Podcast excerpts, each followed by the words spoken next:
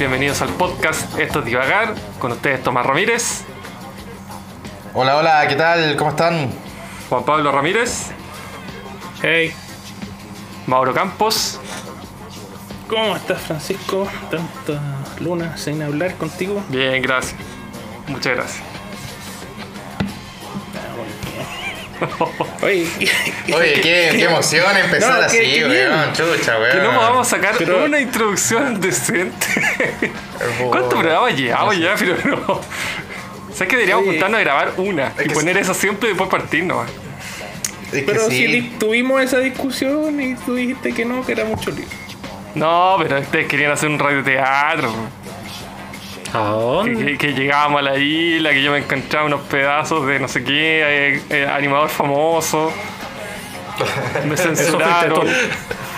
Qué penca. E- Este va a salir el típico pito en ese Sí, pues va a salir. Si no dije nada, weón. no- él no dijo nada. No, si no dije Claro. nada. Bájale el volumen al pito cuando te lo pongáis ahí. Ya, sí, hubo reclamo. Cuando te lo pongáis en. Ya, pero- No reclamos Yo- de los pitos. Yo estaba en contra de hacer tanto show. O sea, no en contra, sino que digo, quizá en vez de hacer un radioteatro, eh, podríamos hacer una introducción, ¿no? Hola, ¿cómo están? Soy Francisco, Mauro, y etc. Qué fome. Ya, puta, hagamos un radioteatro entonces. Gracias, jefe. Gracias por escuchar. Hicimos uno. Ahora que el jefe está de acuerdo, lo podemos hacer. Mauro, ¿por qué no cuentas cómo hacer el radioteatro que hicimos? Oye, la, la presentación que tuvimos de lo de cuando íbamos en el avión era súper buena. No, esa, esa sí que era buena. Pero la que ustedes hicieron, lo aparte, podrían contar esa historia también. La que no salió. La que no salió. Esa historia en un mundo post-apocalíptico. Ah, Yo creo que no, no vale la pena como historia. Ay, que era mala esa. Pero era- ese era problema de la, del, de la argumentación, el trasfondo, la Todo. historia o de los actores. todo era un problema. Todo, lo- los actores, la historia, la Sí todo. escenografía, todo, todo. Sí a todo. Claro. todo, todo. Nosotros No, escuchamos, yo escuché el, el podcast, el radioteatro, el caso 63 se llama, el chileno. Sí. Ya. Y yo dije, ah, mira, esto es fácil esta cuestión.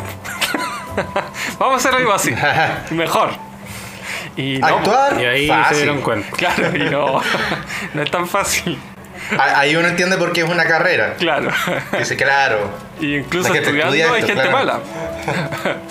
claro. Oye, cuando hicimos eso, yo me acuerdo que está, escuchamos ese radioteatro de los 50 o de los 60 de la invasión marciana.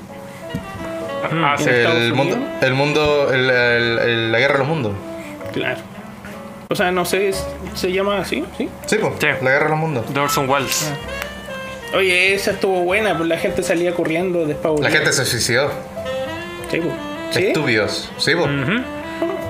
La gente También se- hay- cachamos- hubo, hubo- gente que se mató porque pensó que de verdad habían llegado los aliens, pues, bueno. También cachamos con Francisco que hay una versión chilena del 2004 de la Rock and Pop. La Ah, todo el día transmitiendo. La ¿Mala? mala. Que de Rumpi. Claro. No, no, to- fue, fue todo el día. De repente ponían esa típica música de, última hora y tiraban así informaciones. No, está hablando el general, no sé cuánto, respecto a una, no sé, cayó un, un artefacto en el norte.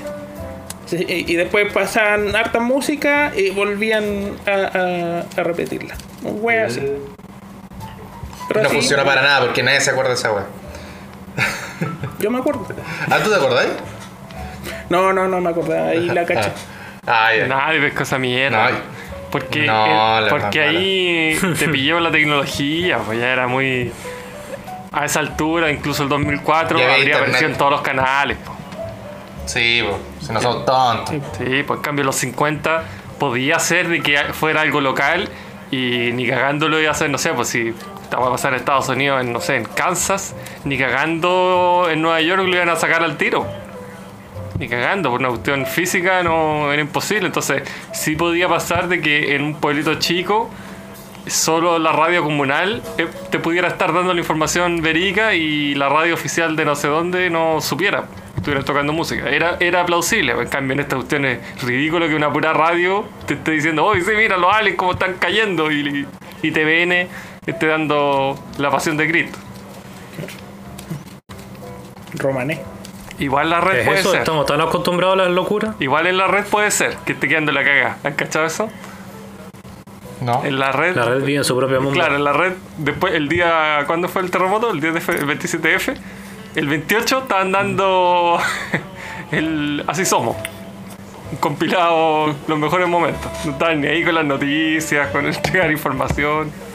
Ah, pero es que ese canal igual es chico, no tienen como una red de prensa y todo lo que tiene el resto. Diría que es más chico verdad. que el UCB. Y esa es una cagada rasca. De- después igual se agradeció eso porque estaban a los tres días ya estaba chato de ver en todos los otros canales puras noticias sobre el terremoto, el terremoto, después ya hacía falta eh, escuchar una noticia estúpida o, o a las series de antes nomás para volver a, a calmarse un poco. Yo pasé una Claro. semana antes de ver noticias después del terremoto. Antes de prender un- poder ver una tele. Deberíamos hablar del terremoto.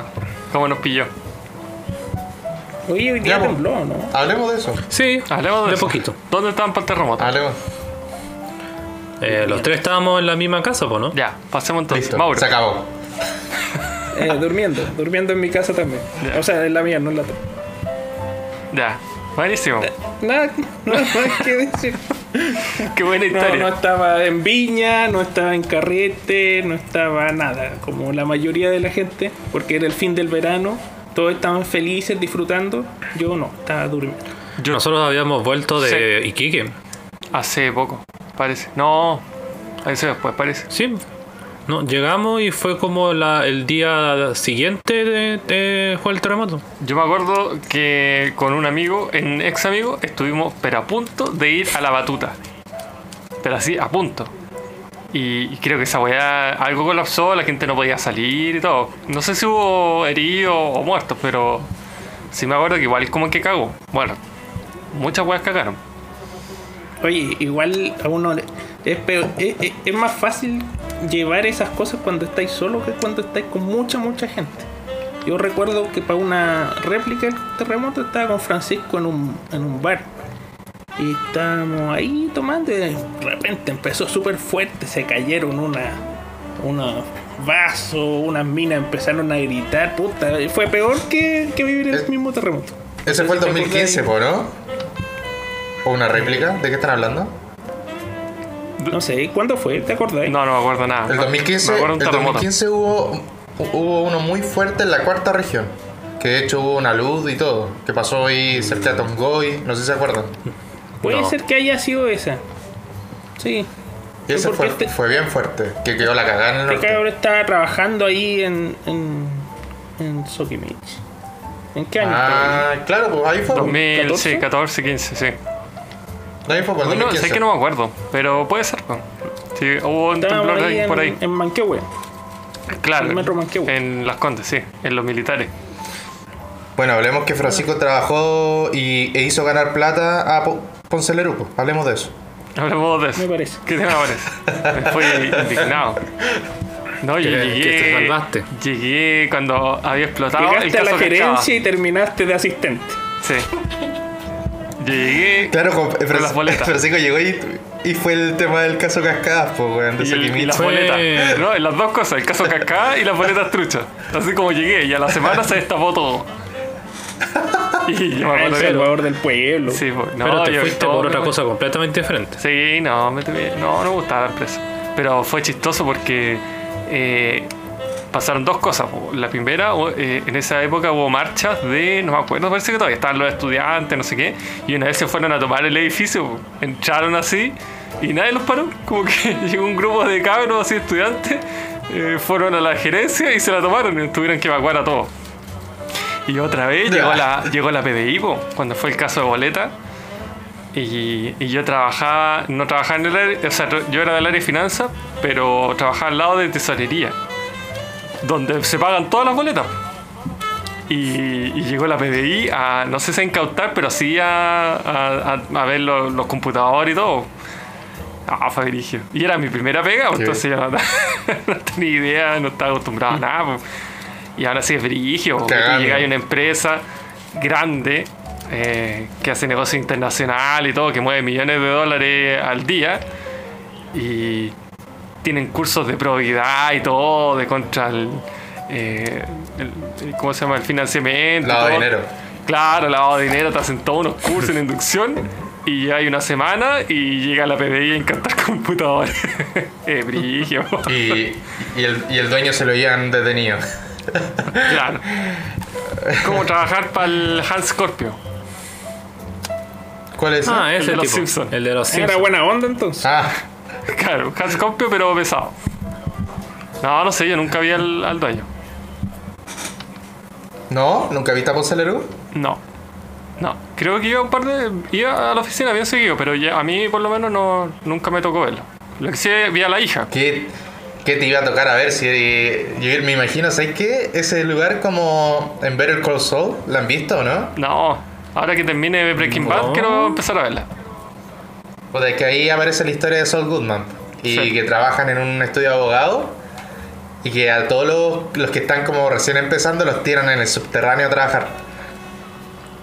Como que así me imagino que era Soul Mitch. A todos los recién, a, a todos los analistas para abajo, subterráneo, en el menos dos trabajando. Ah, Sí, algo así. No, Ese, ese weón debió haber tenido su propio estacionamiento con ascensor directo al penthouse que tenía arriba, seguramente, por eso nunca lo viste. Las oficinas de gerencia eran bonitas. Bueno, en todas las partes son las mejores. Y el Es como esta es- película Dick and Jane. ¿La han visto? Esa la han visto, ¿no? La de, sí, ese sí. la de Jim Carrey. Cuando lo ascienden a gerente corporativo de comunicaciones. No, gerente de comunicaciones. Y esa misma tarde lo llevan al, a como un canal porque había salido que había habido una estafa gigante y el CEO como que había vendido todas las acciones y llega a la, a la oficina y se están todos, todos quemando la, todos los papeles que tenían, así el CEO se fue arrancando en un helicóptero. Como la Arrested Development. Oh, qué buena esa Claro, lo mismo. Ese primer capítulo es muy bueno. Sí. Yo nunca he visto así. Como que no sé si seguirá buena, pero el primer capítulo es muy bueno. Y que estudió el hermano cartografía. Ser plano. Que el hermano, uno de los hermanos en Arrested Development son puros hermanos, pues. Que el papá al final tiene una empresa y, Tien- y lo claro. arrestan por. Tiene una empresa familiar, no sé de qué era. Pero todos los hermanos hacían usufructo. Compraban cuestiones a través de la empresa, descontaban plata y compraban puras leceras. Había un- uno de los hermanos que era mago. Y la empresa era así, no sé, pues de ponte repuestos de auto. Y compraba los trucos de magia y los hacía pasar. Entonces los pasaba con, los compraba con boleta para descontar IVA, una cosa así. Era pu- puro. Se, se iban a hoteles para de vacaciones y pasaban los hoteles como gasto de la empresa. Y en el Claro. primer capítulo se llevan preso al papá, po, y uno de los hermanos era así como el más tonto. Y, y había tomado unos cursos de cartografía. cartografía. Y el hermano le le pregunta, oye, pero y, y como que no están to- los mapas no, no están todos hechos. y dice, no, sí, pero. Yo estudio Pero los mapas de. están en un barco cuando llega la PDI, o sea, la, el FBI a tomar los presos. Entonces están así como, ya, huyamos, vámonos. Y como se llama el hermano, Jimmy. No, Jimmy, ¿cómo se llama? Jimmy, ye- aquí están los planos, ya no, al, dinos por dónde escapamos. Y el hermano así para la cagada, así, a ver, no sé, ¿qué es esto azul? Lo azul es una isla. y es como el océano. Ah, la buena. Eh, oye, nos fuimos por un lado, nada que ver a lo que íbamos a hablar. Pero Como de costumbre. aprovechemos de hablar de las series favoritas. Ah, ya, verdad. Hablemos. Llegamos igual. Ya. Tomás, ¿cuál es tu serie favorita y por qué? O película, no sé. Mi serie- Mira, eh, más que serie favorita, yo diría que una serie que me ha marcado como el, el verla y repensarla, y la estoy volviendo a ver, es The Walking Dead. Eh, yo creo que todos saben de qué se trata Walking Dead, pero lo voy a hacer de, lo nuevo. Eh, se trata de la historia de un policía eh, que le disparan mientras estaban en un atraco y queda en coma. Y al despertar se da cuenta que el, todo el mundo está lleno, poblado de zombies. Y se dedica a buscar a su familia. Eh, eso es como finalmente de lo que se trata. Es como eh, un mundo post-apocalíptico lleno de zombies y nadie entiende por qué pasó todo este tema. Eh, si lo ves desde ese punto de vista, es como cualquier serie de ciencia ficción eh, que habla sobre, o que puede ser de acción, de cualquier tema así, que se ve sangre y cosas así. Pero hay un tema mucho más profundo si uno se pone a analizar, eh, que de hecho se vincula mucho con una frase de filosofía de, Thomas Hobbes, que es el hombre es el lobo del hombre. ¿Y por qué? Porque finalmente uno se va dando cuenta mientras va pasando la serie que el verdadero problema o el verdadero desafío no es vivir en un mundo lleno de zombies, sino que vivir en un mundo donde no hay reglas, donde no hay nada y donde finalmente eh, lo más peligroso que existen en ese mundo son los mismos hombres. Hombres refiriéndome a las personas. Eh, y ahí hay, hay tres puntos que, que, van de la filosofía de Hobbes, de Thomas Hobbes, que se pueden ver en, en, en Walking Dead. Uno es eh, que el hombre es malo por naturaleza. Eso es un punto de vista de algunos filósofos y que se plantea acá en The Walking Dead, en donde finalmente si es que no hubiese un Estado o un gobierno que, que, ponga y que imponga las reglas, eh, Thomas Hobbes plantea que finalmente el hombre tiende a ser egoísta y a velar por su propio interés. Eh, y que finalmente siempre va a estar la desconfianza del individuo frente al resto.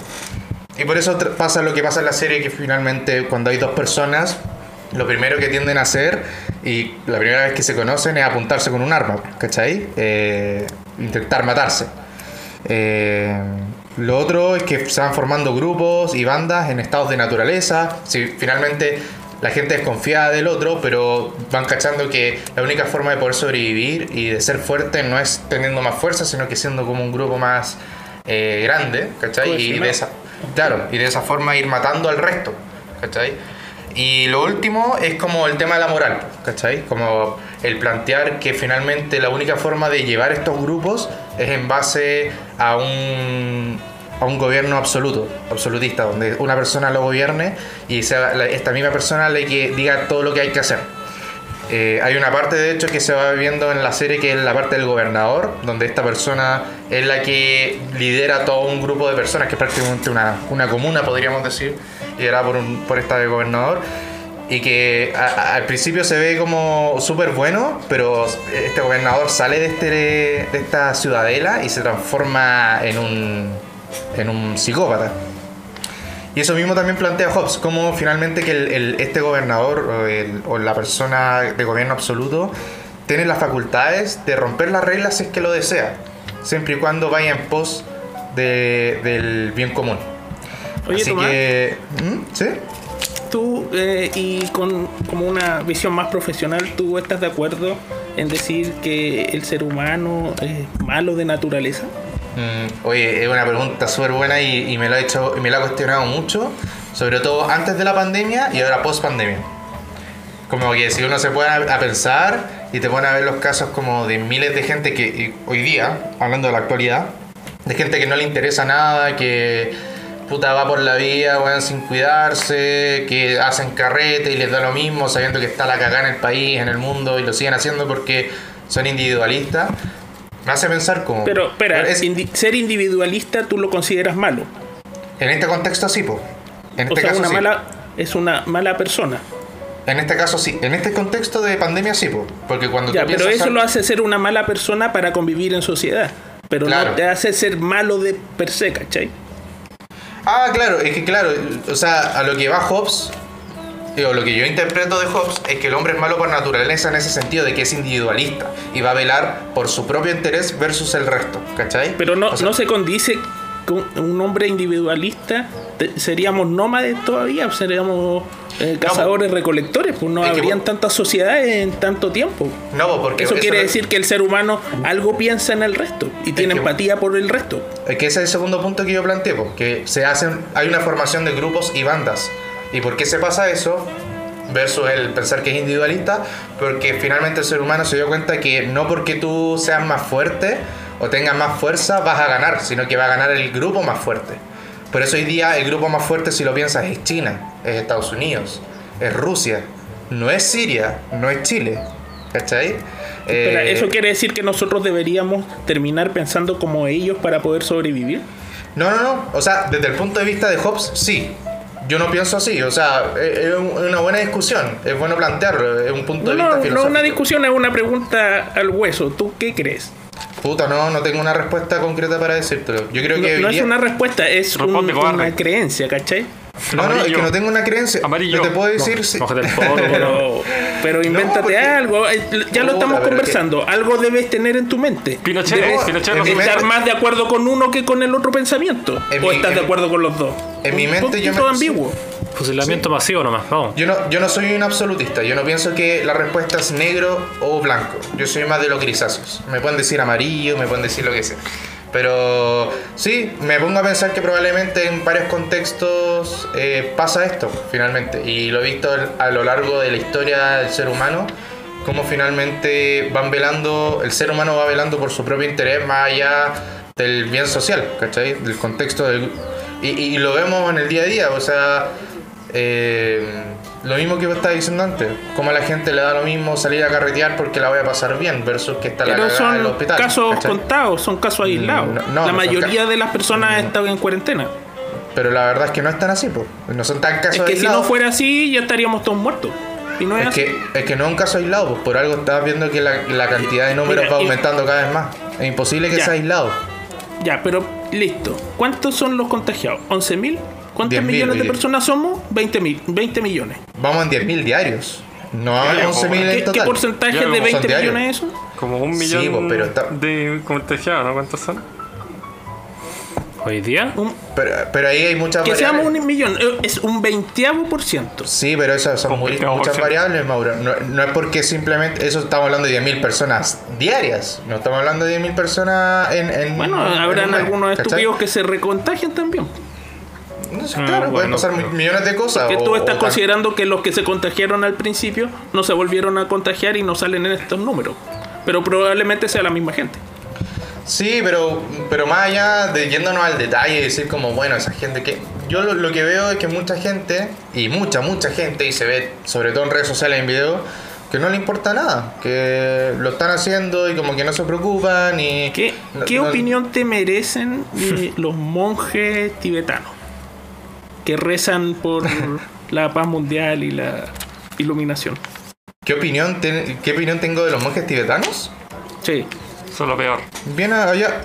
Qué bien, pues, Eh, ellos, ellos piensan en el resto, piensan en ellos mismos. ¿Cuál es tu visión? ¿Qué, No qué sé, sabes no tengo, no tengo Ah, idea, no, estoy te- a no tengo lado. mucha información sobre ellos. Para nada, no tengo casi nada. Francisco, de información. ilústranos. Eso es lo peor de la existencia humana. Exactamente, porque ellos son la madre del individualismo. Buscan su propio eh, crecimiento espiritual por sobre el resto. Oye, espérate. Y se alimentan del resto. Pero que Mauro, tú te estés yendo como por otra rama. El, lo que plantea Hobbes, y hay que verlo no tan concretamente, sino hay que verlo como que el hombre, al actuar, el, el actuar del hombre siempre va a ser en base a su propio bien, independiente que ese le puede generar un mal a la sociedad. Oye, espérate. ¿Quién es este Como que- famoso Hobbes? ¿Mm? ¿Quién es este famoso Hobbes? Este famoso Hobbes es un gallo que es Un cartonero. ahí Un, un cartonero que Es sale- que- El conserje de edificio. Era el ¿Por qué no director mejor explica? Sí, ¿Por qué no mejor Era explica el- nomás? Porque lo has dicho, pero no sé si todo el mundo sepa. Yo no sé. Ah, ¿Quién Bueno. es ese weón? Thomas Hobbes ¿Quién fue un filósofo inglés. Nacido en 1588, murió, eh, murió en, en el 1679. Eh, es considerado como uno de los fundadores de la filosofía política moderna. Y él aparece en The Walking Dead. Y- Es uno de los zombies. Claro, él es un personaje que aparece de repente. Es uno de los El- El zombie que aparece. El primer zombie que aparece, de hecho. Oye, ya. Eh, Oye, unas consultas más de la serie. No, no es que quiera cambiar el tema, sino que después podemos tomar. Pero, ¿la serie, tú estás viendo la serie televisiva o la serie de cómics? Estoy viendo la serie televisiva. Y esa terminó. No, de hecho van a estrenar ahora una última temporada. No, güey, ¿en serio? qué temporada? Claro. Qué mierda. Van en la 10. ¿Se va a estrenar la 11 o se va a estrenar la mío. 10? Se va a estrenar la 10 y creo que se va a hacer, se va a terminar en la 11, si no me equivoco. Y esa fue la serie en que el protagonista ya no va más, pues, ¿no? Claro. Esa misma. ¿Por qué matan a Rick? O sea, el, ac- el actor. No a esa parte. El actor dejó de trabajar, pues dijo que él ya no quería trabajar Claro. más. Ah, no quería más. No sé cómo lo Ahora, habrán solucionado. eh, para empezar, yo no quiero eh, que lo que dijo el, el Francisco al principio, su serie favorita, está ni cagando mi serie favorita, pero es una serie interesante. O sea, ¿Qué uno la puede plantear como.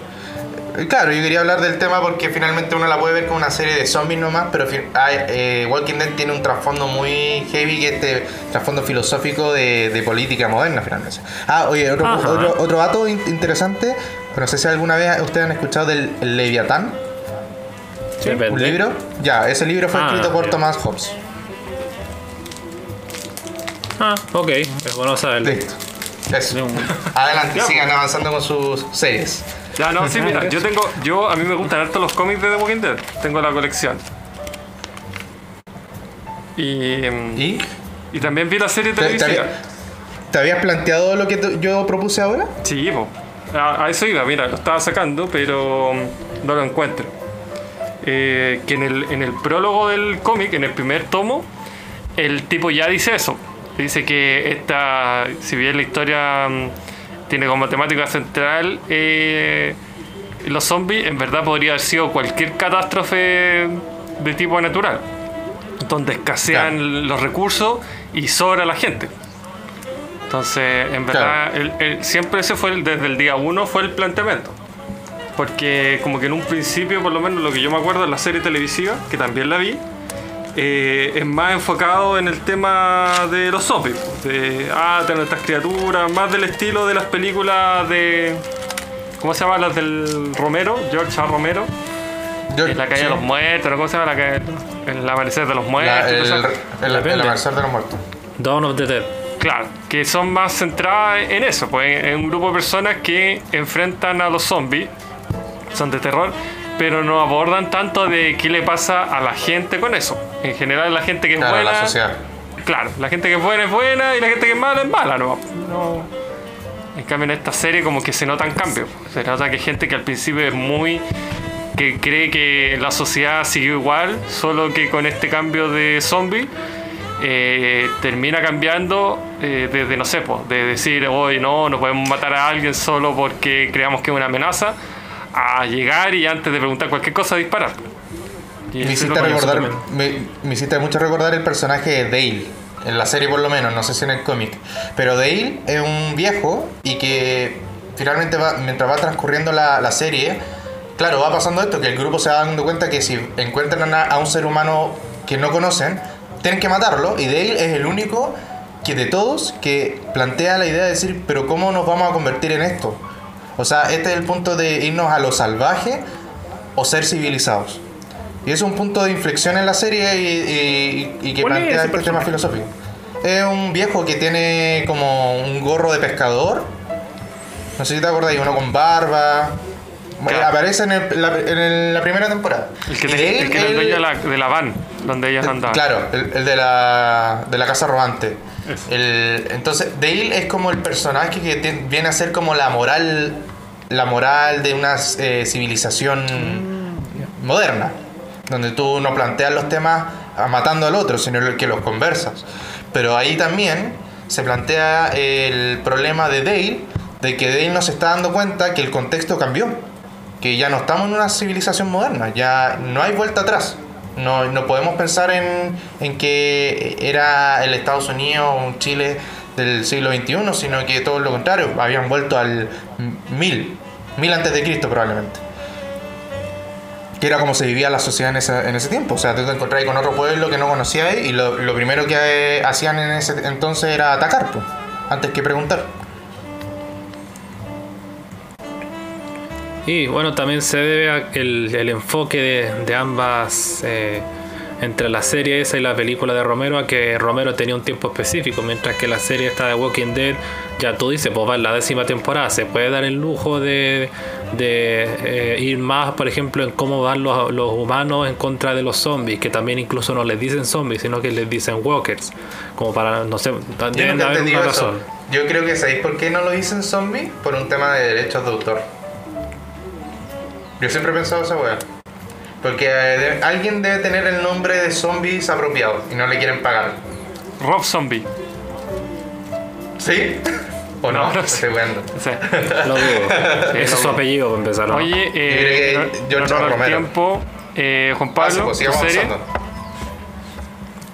una serie Eh, que quieras ¿Cuánta hablar. película o no? Sí, serie, película, lo que queráis. Obra de Ya. teatro, ópera. Porque, porque va una que la sigo, la reconsidero como mi favorita y debo- es una saga más que nada, pero tengo que hacer una pequeña excepción. Sería el- la primera, segunda y tercera de Toy Story. Esa debo, debo considerar que es mi película favorita hasta el día de hoy. ¿La primera, no, la segunda o la tercera?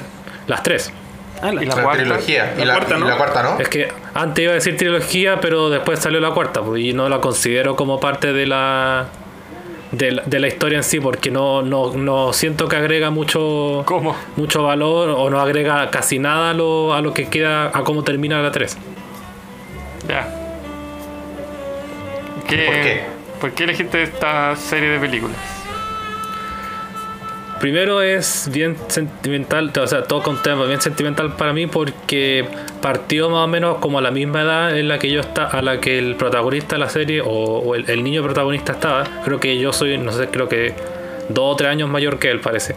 Pero este, la, y la, la película evolucionó, la historia evolucionó eh, con el pasar de los años casi más o menos como a mi misma edad. Al ¿Y punto de que esa cuando de salió la... es? ¿Como del 98? No, an- eh, más atrás yo creo. No, no, soy como el Déjame- 98. Déjame ¿Verdad? buscar con dónde salió la primera. En Pero el 98 tenía ahí 8. Andy, ¿qué edad tiene? ¿8 también? salió el 95. 95, ¿no es? Sí. Igual se nota por la. Se nota porque si, si tú ves la primera Toy Story y ves la cara de los de, de los seres humanos, se ven horribles, se ven asquerosos. El perro es pero es, es horroroso. Y Es después que uno de cuando esto- era chico no se no, no notaba esas cosas. Además, como Ya, no, recién pero- con esa tecnología, Por eso, Sí, o sea, uno, lo, uno lo perdona. Uno lo perdona.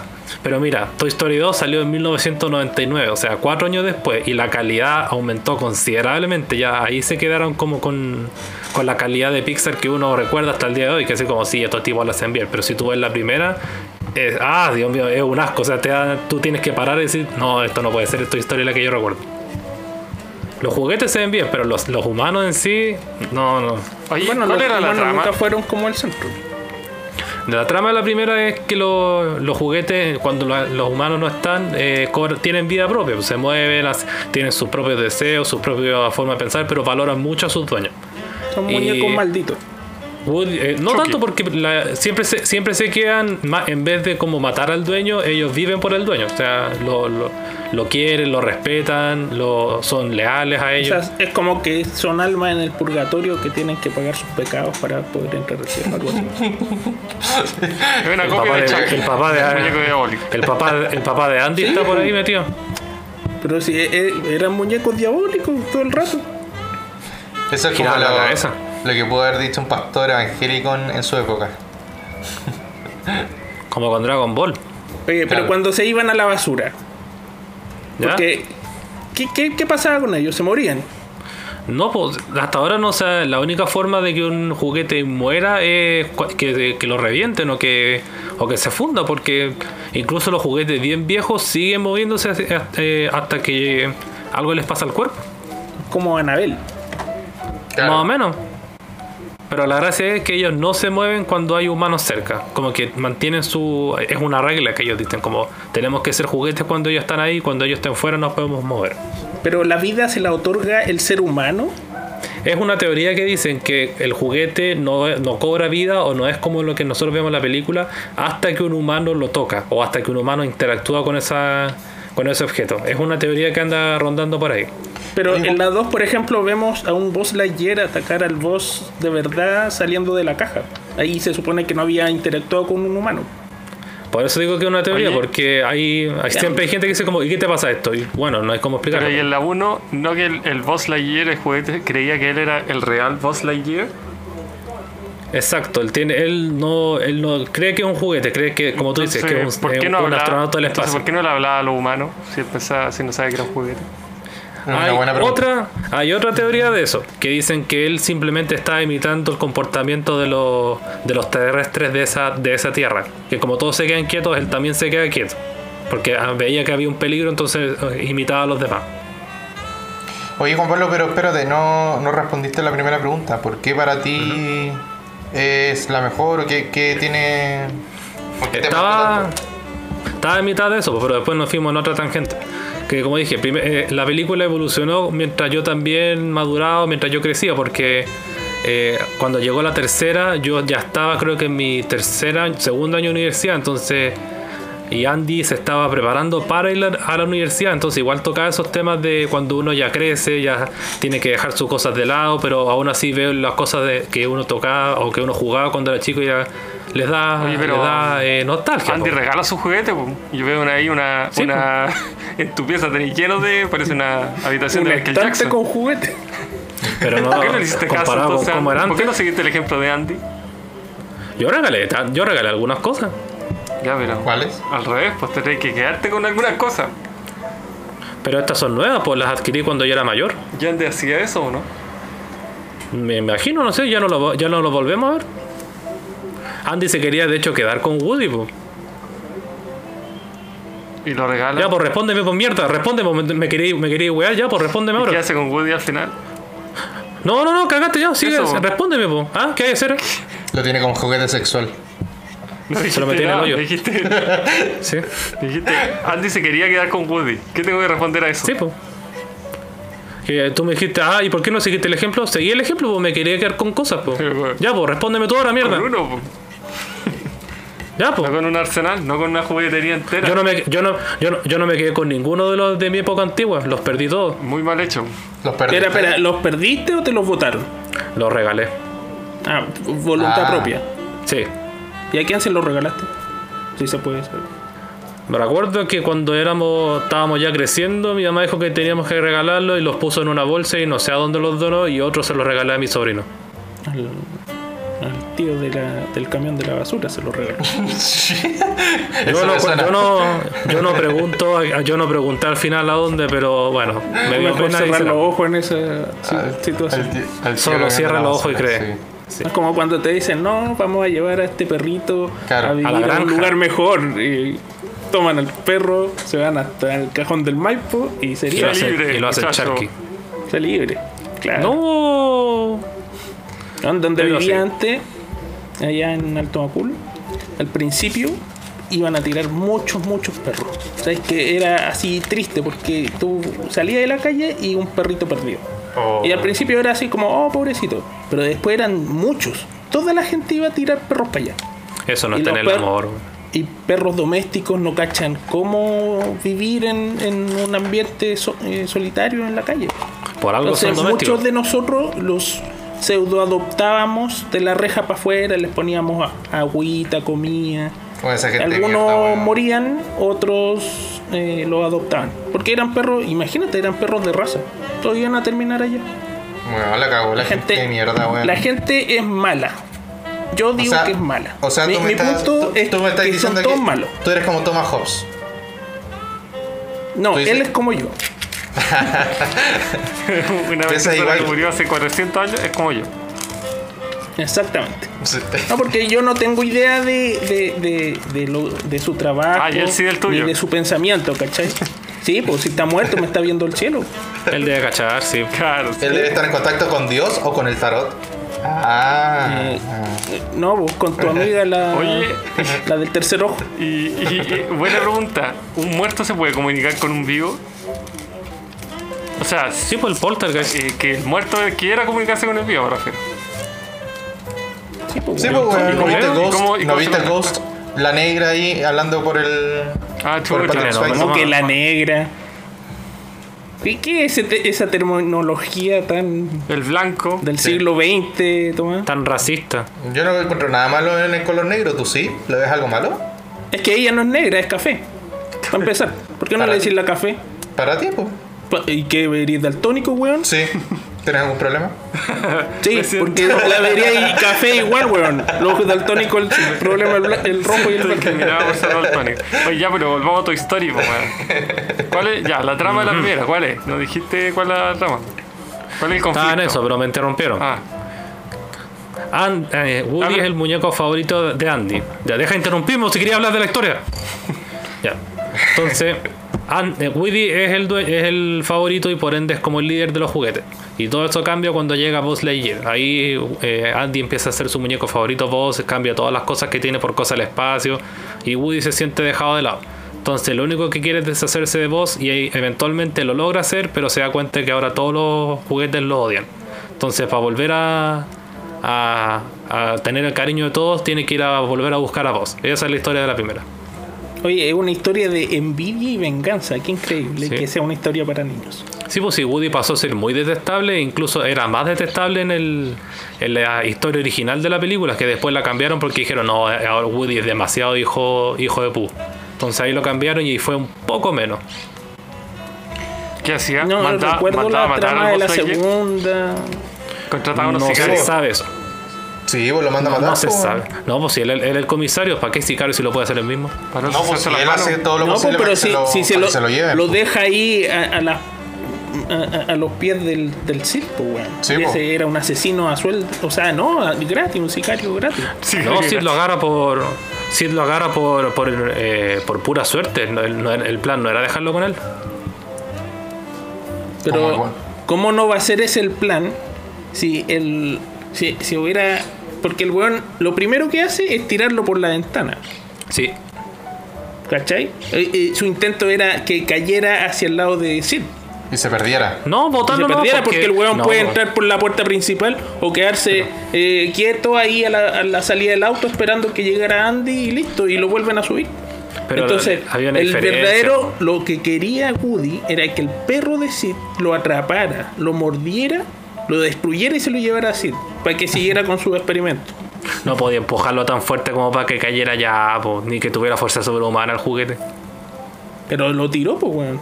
Sí, ¿O no te acordáis la escena? Lo Que tiró, pero cayó al- cayó al patio, pues, no cayó donde le sí. tiró el mundo entero. Ya, pero oye, Le y, tiró después con la lámpara. Exacto, Ya, al final y la los dos se hacen ¿qué amigos y listo. El lado, ¿cuál es el conflicto? la segunda, es que Woody se siente dejado de lado porque se, se le rompió una parte y entonces Andy tiene que dejarlo ahí eh, mientras se va a un campamento que va siempre con, con Woody. Pero y también después a Woody lo secuestra un guatón que, que trabaja en una juguetería que colecciona juguetes para venderlo. Y ahí Woody se da cuenta de que en realidad él es una pieza valiosa de una serie una serie antigua que usaban a los muñecos de Woody de su, y su pandilla como y que eran famosos. Pero después llegó la, el- la revolución del espacio y cagó. Entonces Oye, ahí. e- esa ¿Mm? película yo me acuerdo que es muy especial porque eh, sale como extra eh, Jerry, de Jerry's Game. ¿Qué, güey? ¿Sale El, quién? el viejito, el viejito Ah, el que restaura a, a Woody. Eh, había así, creo, no sé, aquí me puedo carrilear, eh, Juan Pablo, tú me corregí, pero el viejito era, parece que el primer protagonista del primer corto Pixar, una wea así, donde salía un viejito jugando ajedrez.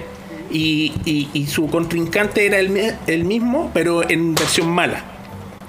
Entonces el viejito movía una pieza, se paraba y se ponía al otro lado. Y movía una pieza.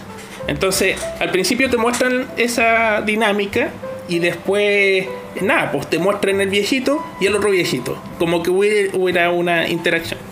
Sí, eh, muy bueno, Él, el- él el jugaba ajedrez contra sí mismo. Sí, sí. sí, me acuerdo de ese corto. Claro. Ah, y él es el que Pero- restaura al Woody. Y él, Sí, claro, él es el que sale ahí restaurando a Woody. Pero lo que yo tengo entendido, freak. primero salió en Toy Story 2 y después le hicieron un corto a él. Ah, sí. Sí. Sí. Sí. Ah, yo pensé que era al revés. Vamos a desinformando No, de hecho, el, el primer corto animado ¿Ah, de? Pixar eh, creo que involucra la, la famosa Lo lámpara primero ellos que dijo es que Juan Pablo o cualquiera de ustedes me podía corregir. Sí, pues, pero no, creo que Pixar antes no la eh, hizo, hacía cortos animados antes de hacer la película. Claro. Tipo, hacía corto animado.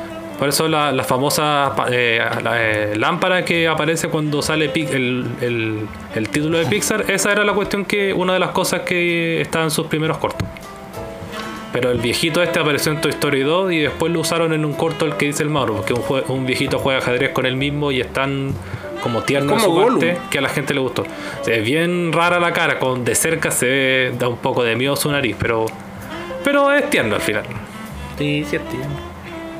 Oye, en la, la tercera parte yo creo que es más emocional. Porque No, el final, bueno, el fi- o sea, no, no o parte final, del final, antes del final, es como que se te aprieta la guata cuando los morir. juguetes están ahí en el basurero a punto de ser quemados. ¿De qué se trata? Oh, pues? Eh, fuerte. En el tercero, como te dije antes, pues, Andy ya es un cabro que va a ir a la universidad, entonces se está deshaciendo de sus cosas, pero las guardaba en una bolsa. Y su idea original era meterlos en una bolsa y dejarlos en el, en el ático, en el techo. No, era, no quería botarlos, pero por un error los botan y que al final terminan en, en una guardería. No, no en un guardería, es como un kindergarten. Eh, entonces ahí los, los juguetes se sienten felices porque dicen, ah, van a jugar con nosotros todos los días. Pero los tiran donde los cabros chicos, como casi bebés, que los, los pegan, los rompen. Entonces es horrible. Se intentan escapar, pero ahí hay un, un oso como dueño del. Lotso. Pues, el Lotso que es como el, el mandamás del lugar, que él decide a dónde van los juguetes pues, y no lo deja escapar. Y ahí la trama es de eh, que los juguetes de Andy quieren volver a donde Andy, pero no pueden escaparse. Y al mismo tiempo eh, también se cuestionan así porque si, si de verdad vale la pena quedarse con volver con Andy porque él va a ir a la universidad, pues los va a dejar de lado. Y también los metió en una bolsa, hace tiempo que no juegan con ellos. Entonces, esa es toda la trama de qué, qué pasa con los juguetes cuando ya sus dueños ya no los quieren. Que también se tocó en parte en Toy Story 2, pero ahora es el tema como principal. ¿Preguntas antes, que, antes de seguir? No, avancemos, avancemos, avancemos. No, no, Mauro, ¿Ah? ¿Qué? Pero si le queda una película.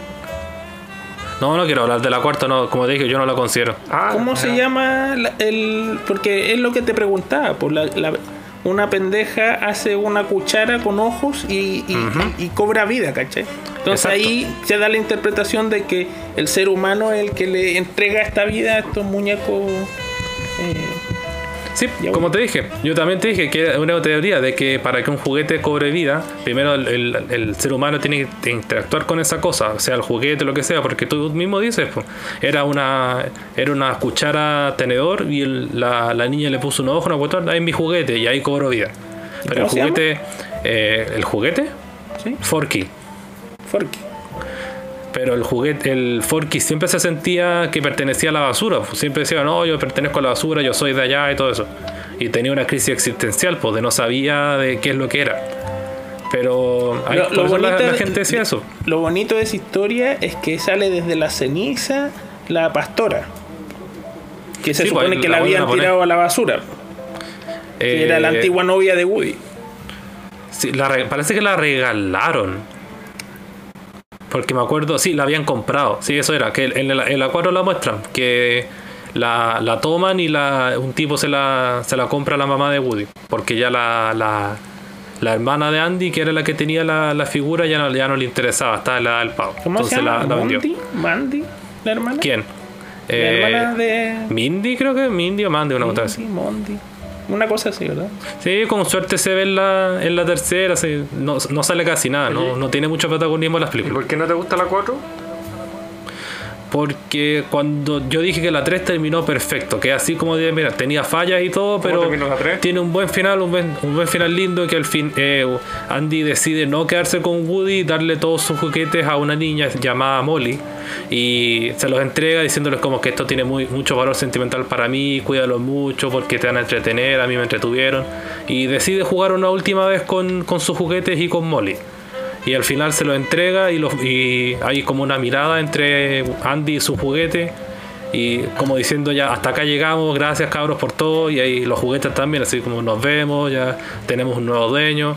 Y uno se siente así, después de ver las tres películas, se siente feliz, pues como Tomás y Mauro decían, que uno se siente como con la guata apretada, se siente así como llorando, diciendo, pucha, nosotros vimos esto. Y, y este es como un final que uno desea tener.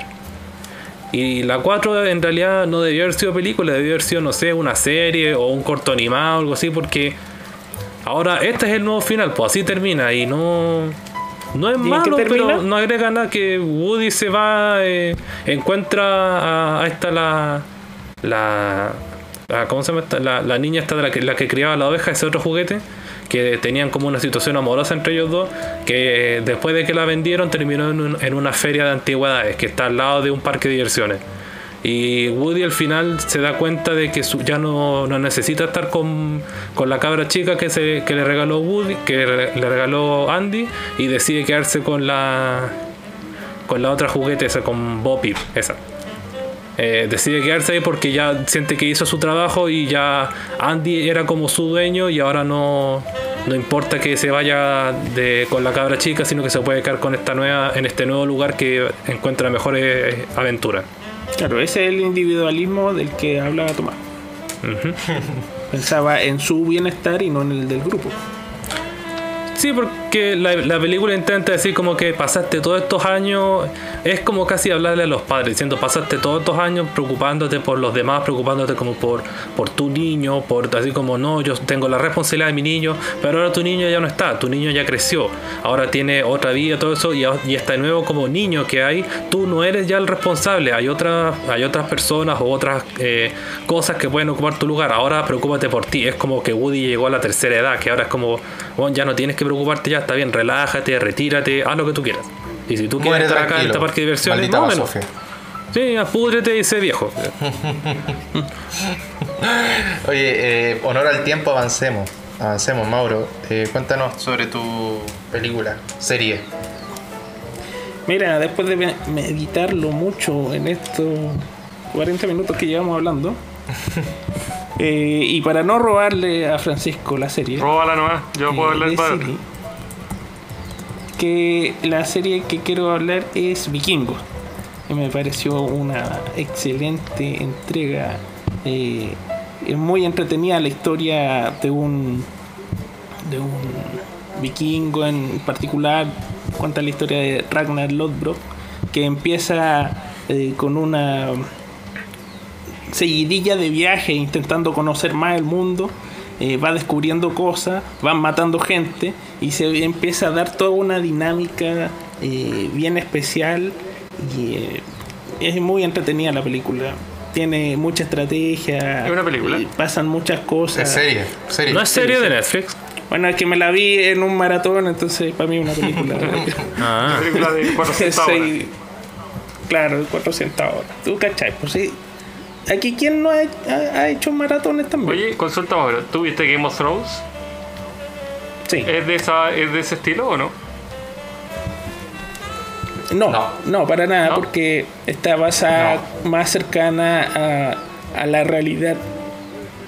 Games of Thrones es muy fantástica. Entonces no vendría siendo el mismo estilo. Game of Thrones es como el Señor de los Anillos.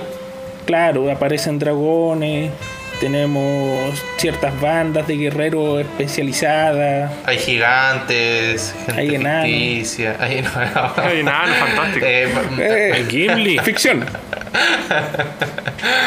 no, pero vikingos. eh, ¿Tú dirías que Ragnar Lothbrok eh, actuaba de forma individualista por lo que hizo? ¿O era en, en pos del grupo todo lo que hizo? Siempre fue en pos del grupo. De hecho, el final de Ragnar fue sacrificarse para el bienestar de Kattegat. ¿Qué es? Kattegat? ¿Qué Kattegat? Ka- Kattegat es la ciudad donde vive el Ragnar, po, weón. Ah. Kattegat. Donde está la lagerta, el hijo. Bueno, ¿y por, qué, ¿y por qué te gusta Vikingos? ¿Qué es lo que tú dices que te hace que sea favorito? Todos matan a todos. Ya, pero eso es como Game of Thrones. Eso es bacán. buen resumen. Sí, básicamente. Las peleas, las guerras. Puta, hay un weón en silla de ruedas que fuera de dejarse vencer por su condición, eh, que le dicen al deshuesado, el weón termina siendo rey de Kattegat, después se alía con, con los Rus, eh, vuelve a matar al hermano. Weón, es muy entretenida. ¿Mató a Bjorn? La recomiendo bastante. ¿Mató a Bjorn? ¿Ah? ¿A The Iron Fist? Eh, no sé si él lo mata o lo, pero muere en la guerra que venían con los rusos. O sea, es, o sea, lo derrota en York y después eh, vuelve y, y ahí lo matan. Porque eran más. Una Según pregunta, recuerdo. Mauro. ¿Tú no tienes un problema con como que la gente... eh, Con- con- Lo que me ha escuchado de esta serie es que la gente no le gusta la eh, violencia extrema de esta serie. ¿A ti no te da problema? hay un capítulo especial que le ¿cómo se llama? El águila de sangre. Que hay Sí. un weón que parece que intenta matar a la familia de Ragnar. Entonces este weón lo pilla, lo detiene y le aplica el peor de los castigos vikingos. Eh, consistía en. Bueno, se supone que los vikingos, si lloran cuando están muriendo, no pasan al Valhalla, que es su cielo. Entonces el weón tiene que afirmarse de dos palos y Ragnar con un cuchillo le corta por atrás la espalda así y le abre las costillas así. Entonces eh, se supone que son como las alas, las alas de un águila de sangre. Entonces el gallo muere del dolor y del desangramiento. Esa es la parte más cruda, creo yo. Bueno, también hay, hay otra que matan a uno de los reyes en, en Inglaterra, que también era como bien... No, sí, en verdad es bien sangrienta. Yo creo que ¿Como Thrones? satisface... Yo la, yo la vi y. No sé, weón. que- o sea, en verdad encuentro que le pone mucho color a la gente al decir que es sangrienta hacia cagar. O sea, una película Tarantino tiene más sangre que esa serie. Oye, pero, pero cuando matan al, al guatón ahí en Inglaterra, igual es... Por ejemplo, que, eh, por ejemplo, The Walking Dead muestra escenas más grotescas que, que Vikingos, según yo. Vikingos muestra sangre, pero weón, Walking Dead salen las tripas, onda, la cabeza destrozando, weón, y desgarrándose las pieles, weón. Pero, Yo veía eso comiéndose es que, unas alitas eh, de pollo. Sí, vos, yo la voy comiendo un, un sándwich. Es diferente en The Walking Dead porque la mayoría de, de los que les pasa eso es gente que ya está muerta. No, Son po. zombies. No, po. No, a los po, que les pasa humanos. eso son a los que están matando a los que están vivos, pues. Son los zombies Sí, que pero están matando son, son pocos los casos que uno ve en esa serie crudos, crudos. Yo No, creo que el más weón. crudo es cuando este weón del... ¿Cómo se llama? El, el weón del bar le pega al chino y, lo deja así desfigurado. Yo creo que esa sería así lo más terrible que, que vi en esa serie. Weón, y yo voy ahora en la segunda temporada y ya han, no sé, mutilado no sé cuántas veces a la gente, weón, los zombies han llegado y le han destripado vivo a un personaje, quitándole las tripas, así, a Dale, al Dale mismo, que hablé antes, según lo agarran de la nada y con las manos el zombie le agarra todas las tripas. Y se ve todo eso, weón, en primer plano. Entonces la voy a tener que ver. Los zombies tienen como mucha fuerza. Sí, ¿Y por qué no tienen tanta fuerza vivos? Pues, Quizás porque, el quizás porque el cerebro, al eliminar todas las otras funciones, le aumenta la fuerza como dedicando más a esto, pero eh, te quita, no sé, a la, a la destreza, a la resistencia, a otra cosa, sino que es es full, corre, come y destruye. No, si igual la serie tiene caleta de inconsistencias como ese tema. Pero... La inconsistencia más grande de esa serie es que, si bien existen en la naturaleza zombies, eh, estos tienen su requerimiento para ser zombies es que tienen que estar vivos. Pero estos están muertos. Entonces, toda la. to- todo el conocimiento que tenemos de la energía que corre, y estoy hablando de energía orgánica, Francisco, toda la energía que corre dentro nuestro eh, se va por el tubo, ¿cachai? Entonces no, no necesitáis, hay, hay, hay zombies que están como de la mitad para arriba eh, arrastrándose, ¿cachai? No tiene Sí, sentido de dónde sacan energía, de dónde se alimentan sus células. Una, una weá. En cambio, ustedes saben, los zombies en la vida natural, hay unos gusanitos que eh, son ingeridos por algunos caracoles y en algún momento el, para completar el ciclo de vida de los gusanos necesita pasar por el tracto digestivo de un pájaro. Entonces lo que hace el gusano es que sale de la entraña el caracol y se le sube por los ojos. Sí, lo Entonces conozco. empiezan a hacer como unos movimientos medio raros y atontan al caracol para que se vaya al lugar más abierto posible. Y eso lo atrae eh, el pájaro, ve los colores y va, záncatela y se lo come y empieza el ciclo de nuevo. Eh, es un caso de, de, de zombie en la vida real. Pero tenéis que estar vivos, no podéis estar muertos. Claro, es verdad. Oye, y- pero retomando Vikingo, entonces, para ti solamente el tema de, de que hay mucha pelea. Eso es como lo que hace que sea para ti la favorita. Sí, sí, mucha estrategia, eh, una película muy audaz. Serie. Eh, me gusta. No estoy en mi mejor momento. Película Yo larga. siempre dije que a esta Ajá. hora y este día yo no rindo, ¿cachai? Pero bueno, sí, Está serie, bien, está bien. Oye, entonces si es que eso es nomás, Francisco, ya tú podrías decir el tuyo para ir dando Sí, y apúrate porque. Ya, quiero decir una teleserie, Sucupira. No, ayer terminé, me quedé hasta las 2 de la Pero mañana bueno. viendo el final de Sucupira. Muere el alcalde. Muere el alcalde. Muere el alcalde y él es el Puta primero que weá. entierran en el, en el cementerio que él quería inaugurar. Así Puta, que-. Ay, de ahí weón. abre Santo Ladrón. La, la ironía de la vida, sí. ¿Cómo se- ¿Quién diría, No, eh? pues hay una, había una, una comedia, Sucupira la comedia, donde el- salía el, el alcalde como fantasma, me parece, era muy mala. No, yo la serie que quería decir, la terminé de ver ayer, ya hemos hablado harto de la Eh. serie, desde el capítulo 1 yo creo, que empecé a verla, del capítulo 1 del podcast me refiero. Que yo había empezado hace muy poco a verla y me acuerdo cada vez que podía me tiraba un spoiler. De hecho, yo Ya, lo he pero que se grabado. Que nunca dije nada. Pero que Se. Hay uno grabado. De hecho, eh, el Mauro, en- como en el capítulo 1 o 2, me hizo un spoiler que yo en su momento no lo entendí porque llevaba tantos, o sea, tan pocos capítulos que no caché cuál era el personaje. Y, y está grabado, así que lo, lo pueden revisar. ¿Qué- Spoiler ¿Pero alert. qué, qué te dije? Spoiler alert, porque de aquí en adelante se vienen puro spoiler. Vamos a hablar del final y de todo, así que. Eh, yo ya cagué, ya, En ese, que dale nomás. en ese momento el Mauro me dijo: eh, Carmela muere.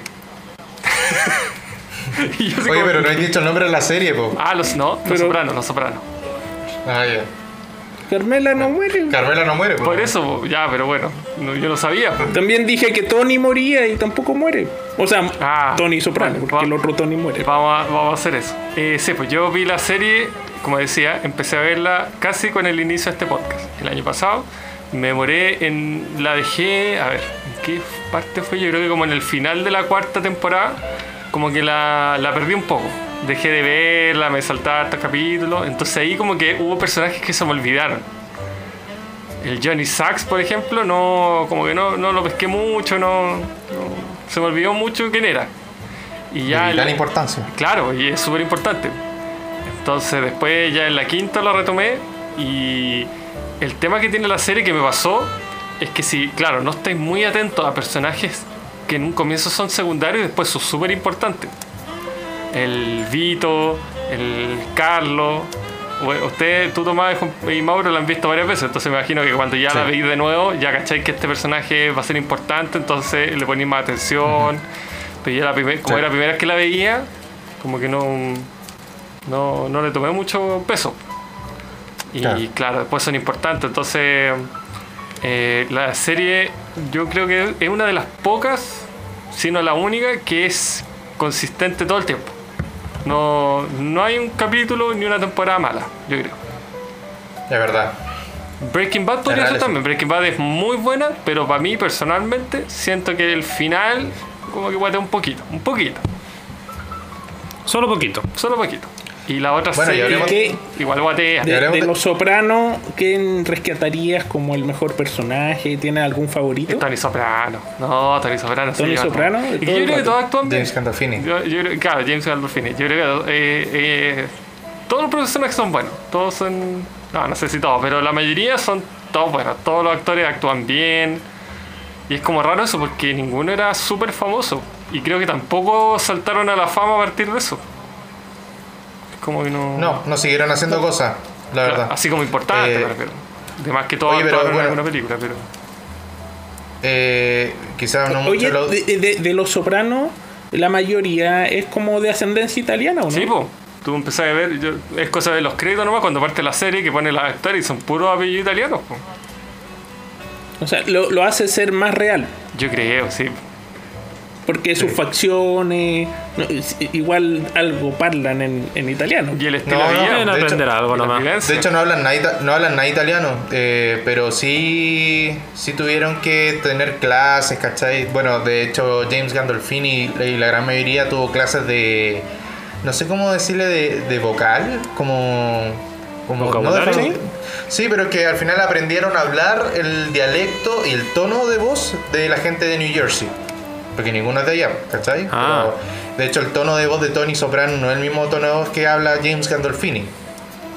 De hecho, Francisco, no sé, si tú, no sé si tú te diste cuenta, no creo que te hayas dado cuenta, pero cuando Tony Soprano en la última temporada cae en coma, Y, se, y tiene todo este sueño, como que va, como que tiene otra vida. ¿Te acordáis? Sí.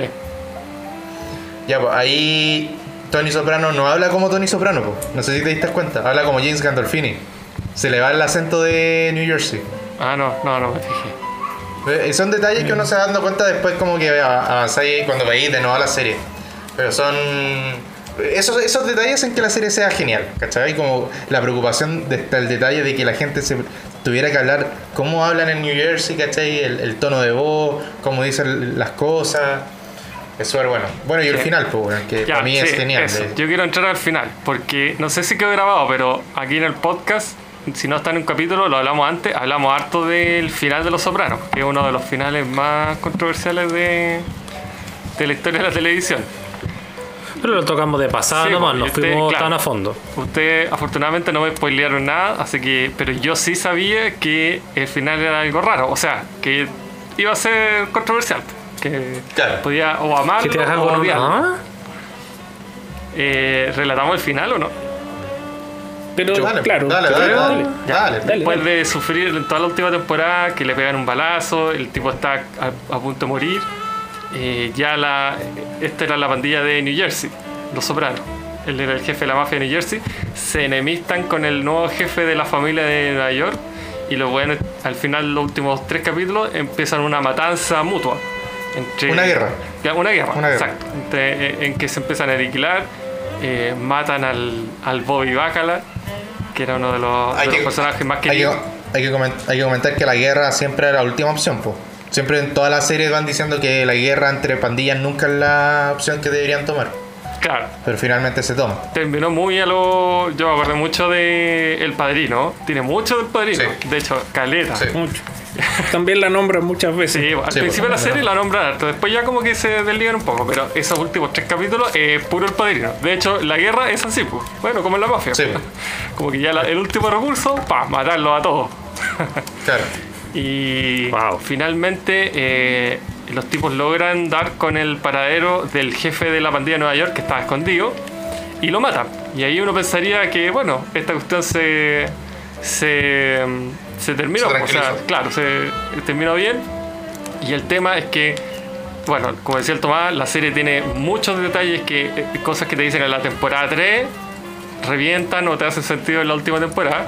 Una de las cosas que decía el soprano, le dice a la psicóloga, a la psiquiatra que lo ve, es que yo, tipos como yo, terminan de dos formas, o en la cárcel o muerto. No hay otra, no hay otra alternativa.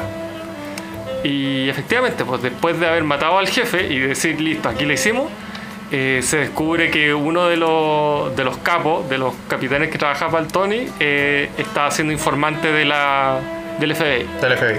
Así que, y este gallo tenía información muy privilegiada porque él tenía un hijo eh, que lo habían pillado por tráfico de droga, entonces el tipo iba a cantar todo para sacar al hijo. Entonces dijo, bueno, aquí estamos cagados porque este tipo sabe mucho y te van a incriminar y vaya a caer igual que el Johnny Sachs, o peor. Entonces Arrestado ahí- de por vida. Voy a morir en la cárcel. Ahí el tipo, yo sabéis que de verdad no me acuerdo mucho los detalles porque esta usted la terminé de ver ayer a las 2 de la mañana, entonces tengo como todo muy fresco, pero eh, ahí el tipo, bueno, se va a la casa, empieza a pensar qué hacer, no sé si, si se plantea irse, pero la cosa es que... No, lo- lo- esa, e- e- esa información, esa conversación que tú estás diciendo, es la última escena de hecho cuando él se junta con Carmela, que es su esposa, en un restaurante. Y Tony le cuenta esto a Carmela, le dice, eh, no me acuerdo cómo se llama, no sé, Jimmy, Jimmy va a testificar, ¿cachai? Y Carmela como le dice, ¿y qué vaya a hacer? Y como que Tony dice como, Sí. no sé, Y- ¿cachai? ah, bueno, como que una- esa es la última conversación. Una de las cosas que quería montar es que también me recordó harto a Twin Peaks. Para los que no saben, Twin Peaks es una serie del director de cine David Lynch, que es muy rara, muy freak, tiene partes muy raras, pero lo que le pasó a esa serie es que David Lynch, que tiene un estilo muy particular, la tomó al principio. Él la dirigía, él la escribía. Y la serie fue avanzando, fue ganando éxito, y el tipo, como él era director de cine, y esta era una serie, le quitaba mucho tiempo, y el tipo en un momento como que la dejó de lado, y se la pasó a otros escritores y tal. Y ya cuando la serie iba a terminar, el tipo como que le agarró la cosa dijo, no, ya la voy a tomar de nuevo. Y él agarró, no sé si el último o los dos últimos capítulos. Y si bien el escritor, en este caso el David Chase, nunca se salió del proyecto, siempre estuvo ahí, él dirige la- el último capítulo. De hecho, leí por ahí Claro. que él, la, la temporada, la última temporada estaba presupuestada para 20 episodios y él pidió que la serie tuviera un último episodio para él cerrar así bien como él quería. Y él dirige el último capítulo y yo creo que se nota caleta. Porque pasan cuestiones muy raras, como que eh, pasan cosas que en el resto de las... eh, Me refiero cinematográficamente, así como de, de formas de contar una historia que no pasan en el resto de la serie. pues. Planos que son así muy de personajes viéndose a sí mismos, repetidos.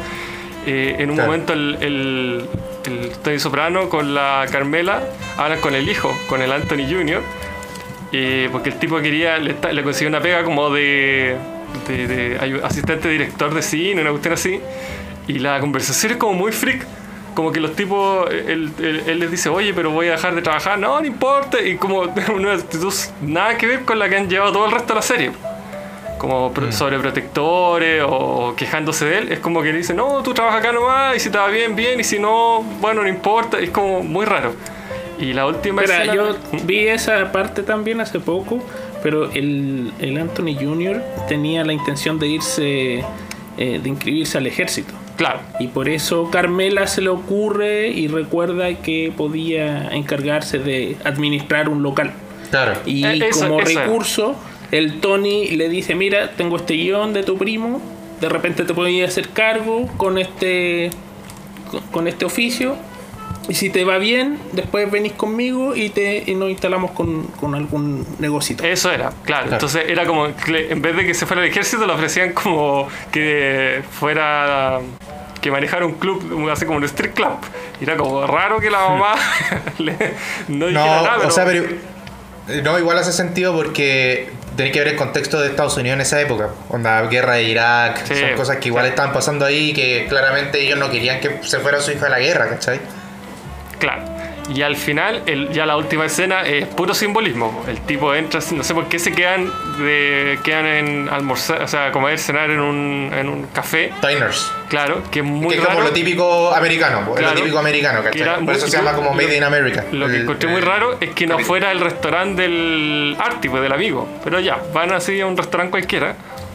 Eh, y lo primero es que el tipo entra, se ve un plano de él entrando, y después cambia el plano y se ve a el tipo sentado. Es como. Es muy Mm, raro, sí. como que hay un cambio Como que tú que dices de- como, porque él, y a mí ahí, yo como que pensé que el tipo estaba soñando. Mm, sí, Y da como esa sensación. Claro, da esa sensación, por eso digo, está filmado muy raro, como que eh, la dirección es, es extraña.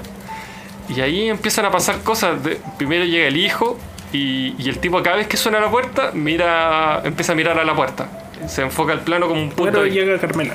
Claro, después llega Carmela y llega un tipo muy raro, o sea, no raro, sino que como que lo mira a él y, y- y lo- se, lo- se queda mirando a Tony. Tony ah, miraba la carta, veía la música que podía tocar.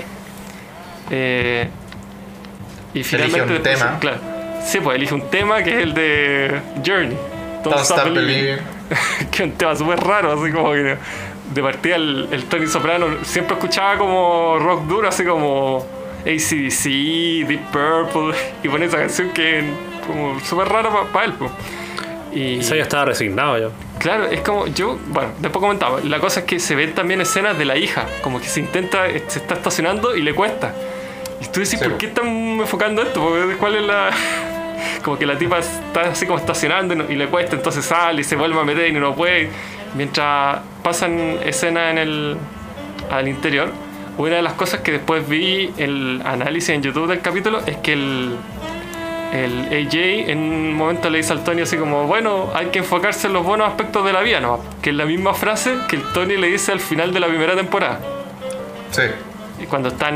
En la misma situación, almorzando, Claro, se, se almorzando corta- todos juntos. sí, pues, están en el restaurante del amigo y se corta la luz y él les dice así como, eh, al final en la vida, hijo, tienen que preocuparse siempre de los pequeños detalles. Estos pequeños detalles son los que hacen la vida, algo así.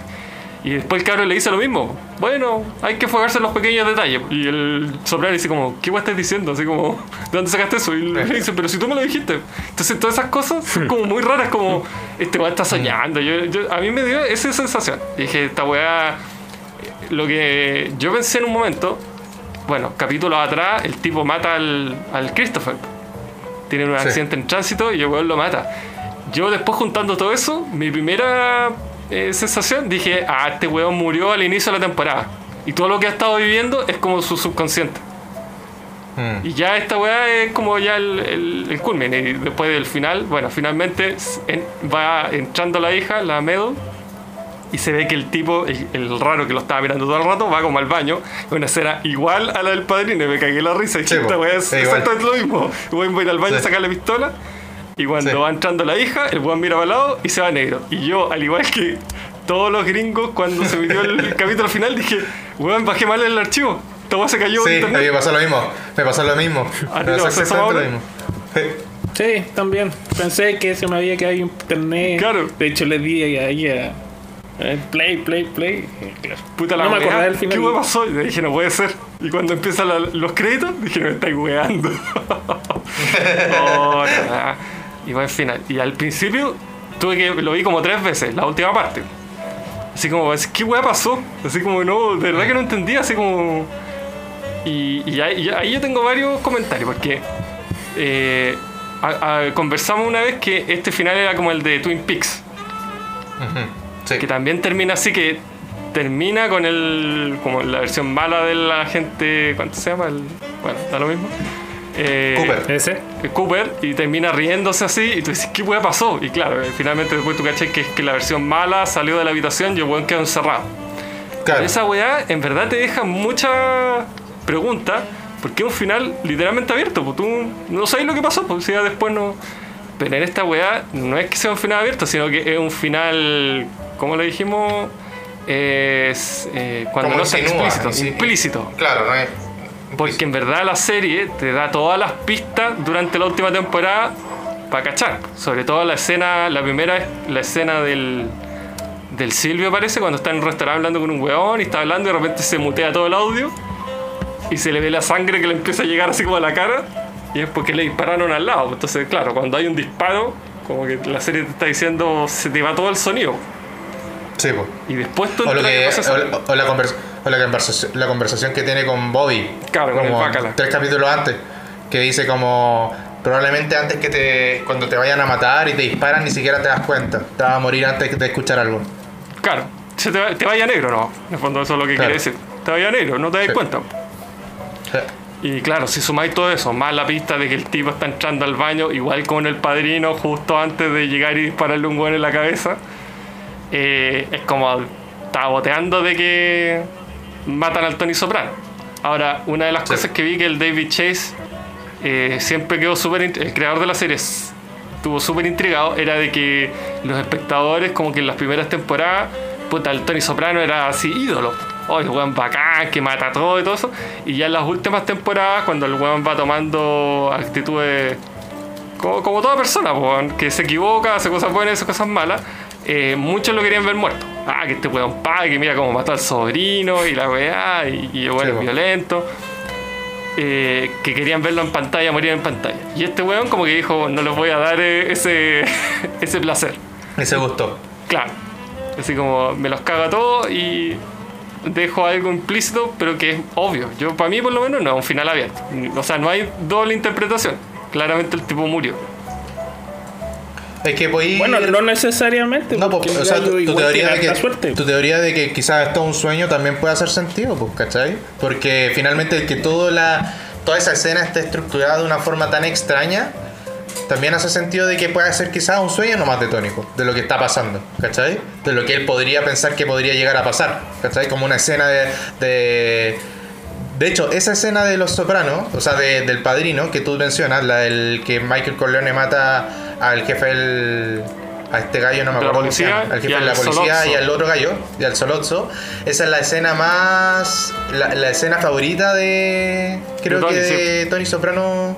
Si no me equivoco, ¿cierto? Sí. Esa es la, la Sí. escena favorita de él, del padrino. Y uno podría llegar a pensar como, puta, quizás sí es un sueño de Tony pensando que a él le va a pasar lo mismo, ¿cachai? Como en un restaurante, que alguien va a llegar por atrás, ¿cachai? Y lo va a matar. Podría ser también, pues, un final interesante. Pero Sí, yo, también me yo también me sumo a tu, a tu teoría que, que sí, pues lo matan y, y en mi teoría también es que lo, ma- lo manda a matar este gallo que era de la mafia de Nueva York, pues, el gallo con el ojo raro, el chico. Ah, El que también traicion- el que traicionó al, al otro gallo. Que al final lo que hicieron fue matar al, al Phil Leotardo, que Tony se uniera, lo matara, pero después matara a Tony, ¿cachai? Para que al final todos quedaran saldados, ¿cachai? Y se terminara la guerra. Sí, no, y que no quedaran jefes como importantes. La otra Claro. teoría es que dicen que lo puede haber matado también el, el Patsy, el que iba a ser su consuegro. También. Porque o lo que y dicen, no sé qué sí. estaba metido también. Y, No, porque el Patsy, lo que pasa es que el Patsy tenía un hermano, po, que es el que mató a Tony. ah, sí, ¿cuál era? Sí, pues. Sí, po, eran Patsy- gemelos. era igual, eran gemelos, pues, ¿cachai? Y eh, creo que pasó en la segunda temporada, si no me equivoco, que Ah. el Patsy, el Patsy era del miembro de la banda del Junior, ¿cachai? Del Junior Soprano. Y, el, y cuando intentaron matar a Tony, este buen Tony ma- mandó a matar a Patsy, ¿cachai? O sea, al hermano de Patsy. Y Patsy, Ah, por eso, sí, de, hecho, en un capítulo lo, lo, lo que- lo quería matar, pues, ¿cachai? Y después se. Como que dice que ya. Ah, pues sí, Y- pues, y- verdad. y otra- ¿Es vasco? y otra teoría, ¿ah? No, Suena como un nombre vasco ese. No, no, no. Y, y otra teoría es que el asesino, el, el supuesto asesino que mata a Tony, eh, lleva una, pa- una chaqueta que se llama Members Only, que es un tipo de chaqueta que se ocupa mucho en Estados Unidos. Y esa misma chaqueta lo ocupó este gallo que se suicidó, que era de la... sí, pues, que que era se de quería la- retirar. El que se quería retirar, pues, ¿cachai? Y una teoría dice que, que este weón probablemente era un familiar de este weón que se estaba tomando venganza de este weón que se suicidó porque Tony no quiso que se fuera, ¿cachai? Puede ser también. ¿Quién, quién se suicidó? No me acuerdo. Eh, un, un- un capitán de la del crew de, de New York, o sea, de New Jersey, que se había querido retirar, se quería retirar, ¿cachai? Sí. Y le dijo a Tony como, mira, yo tengo ta- esta cantidad de plata, ¿cachai? Como que estoy pensando retirarme. Le llegó una herencia, ¿cachai? Entonces era mucha Tony plata. le dijo, ya, lo voy a, yo lo voy a meditar, lo voy a meditar, ya, y al final le dijo que no, ¿cachai? Y no, ni, ni cagando. Que él había asumido esta weá y que Ah, se, se iba a morir ahí. el weón parece que después lo contacta el FBI, ¿o no? No, no. No, No, el tipo le no. va, de partida el tipo recibe una herencia y el tipo le da plata al Tony. Le dice así como, oye, me dio una herencia y te doy plata. Ah, bacán, le dice el Tony. Ya. Después lo mandan a matar a un weón, que es como el trabajo más charcha porque te pueden incriminar y todo. Ya, el tipo lo hace. Y ya en la última, el Tony Soprano dice, eh, no, no te... Ni siquiera le dice él, como que manda al Silvio. El Silvio le dice, no, porque puta, esto es una familia, po, y tú tenés mucha información. Entonces ya el weón como que dice, ya no tengo nada más que hacer, po. Estoy cagado, o sea, ya le di parte de mi herencia. Me mandaron a, hacer el peor trabajo. Lo hice y aún así no me dejan ir, es como que ya cagué. El tipo se mata. ¿Para que Me imagino que para El que la familia también se puede ir, po. Que el hijo estaba metido en drogas, pues. Ese era el tema. Pero eh, eso fue- pasó como en la misma temporada o no. En la última. No sé si la pasa, el primer ¿no? capítulo creo que la pasa en la última. Sí, el primer Ah, capítulo no de la última temporada. ya, ya había pasado lo de la lo de la, de la novia de Christopher. Sí, po. Sí. Lo ¿Sí? de la- ¿Cómo se Sí, llama? pues la, La- la Aid. Sí, pues la Aid Selva. es Aid. así como, termina- Adriana la como la Adriana. Termina la quinta temporada. En verdad es un poquito antes, pero es como casi el, el último capítulo de la, de la última temporada. Sí, pues, y, y, y eso es raro, pues. Es como que el tipo. También esa cuestión es muy rara. Eh, que yo dije, "No, esta es como un sueño. Que los últimos capítulos, hace como tres capítulos antes, se nota que el, el Tony Soprano estaba muy bueno para jugar, eh, así, eh, a apostar, y perdía. Y cuando mata al Christopher, él mismo dice así como, bueno, ahora gano siempre. Sí. Y como muy raro, como, ¿por qué así como que, que, que así como que eh, matar al Christopher le dio buena suerte? Es como que no. no tiene No, mucho pues como sentido. que. No, pues, lo que. O sea, yo lo tomo como que. Obviamente Tony Soprano creía eso. Pero fue cosas de la vida nomás. Pues como que Tony como que trató, trató de justificar la muerte de Christopher y sentirse bien con eso, diciendo que le traía mala suerte. Y que eso era lo que le traía puros problemas en su vida, ¿cachai? Ah, Que ser. es la mirada final, es la mirada finalmente de un sociópata, que Tony Soprano es un sociópata. No, no es lo mismo que un psicópata, sino que el sociópata lo que hace es que no cumple las leyes. Hace todo lo posible para llegar a su objetivo, independiente de la ley que exista, y va a hacer todo lo posible para llegar allá, ¿cachai? Inclusive tener que matar a su sobrino, que es como su hijo, lo va a matar porque, weón, está entorpeciendo su objetivo, ¿cachai? Espera, espera, no, no fue porque le entorpecía su objetivo, porque de hecho el objetivo de Tony al principio era dejar a Christopher como, como el encargado. ¿Cachai? Claro, y él no sabe Eh, nada. Lo que él, lo, lo que lo, lo mató porque el weón hizo la película. Eh, no me acuerdo cómo se llama, pero The Clever, The Cleaver. Cleaver. The Cleaver. La hizo la película en referencia a Tony Soprano. Claro. ¿cachai? Entonces, Muy bueno ese capítulo. la película era totalmente en esa línea.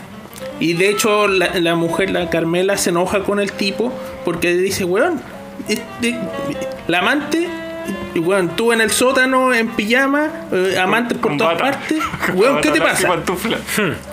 No, Claro, y, y el weón le dice, ya, pero ¿y qué tanto? Si ya, y eso era pasó. porque, y era porque el weón lo mataba, po, ¿cachai? Sí, mataba po, al y- jefe. ese es el problema. Y- la misma el- Carmela le mete el bicho al Pero el Tony mayor- el y le dice, weón, termináis muerto.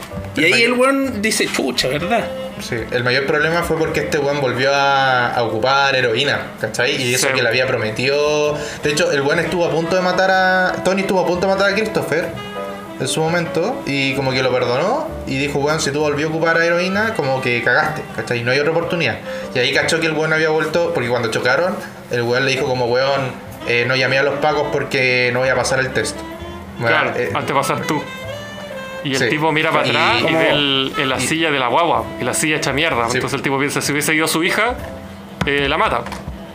Pero esa weá, Y el claro, weón confesando que estaba drogado. Sí, pues, Sí, claro, y el tipo, y no, pero esa weá es, es como, es, es buena, weá. Eso te decía, ay, este personaje está bien construido. Que weón es súper cínico, po. así como el weón así, ay, imagínate, hubiese, y de hecho lo repite como dos veces en el capítulo. Oye, la silla Sí, quedó po. destruida. Así como para Sí, decirle, oye, mira cómo este weón podría matar a su hija. Y el weón también, pues manejando curado, Sí, po. llevaba armas a los, los cabros chicos. Así como que él era igual de peligroso No, para su sí. familia.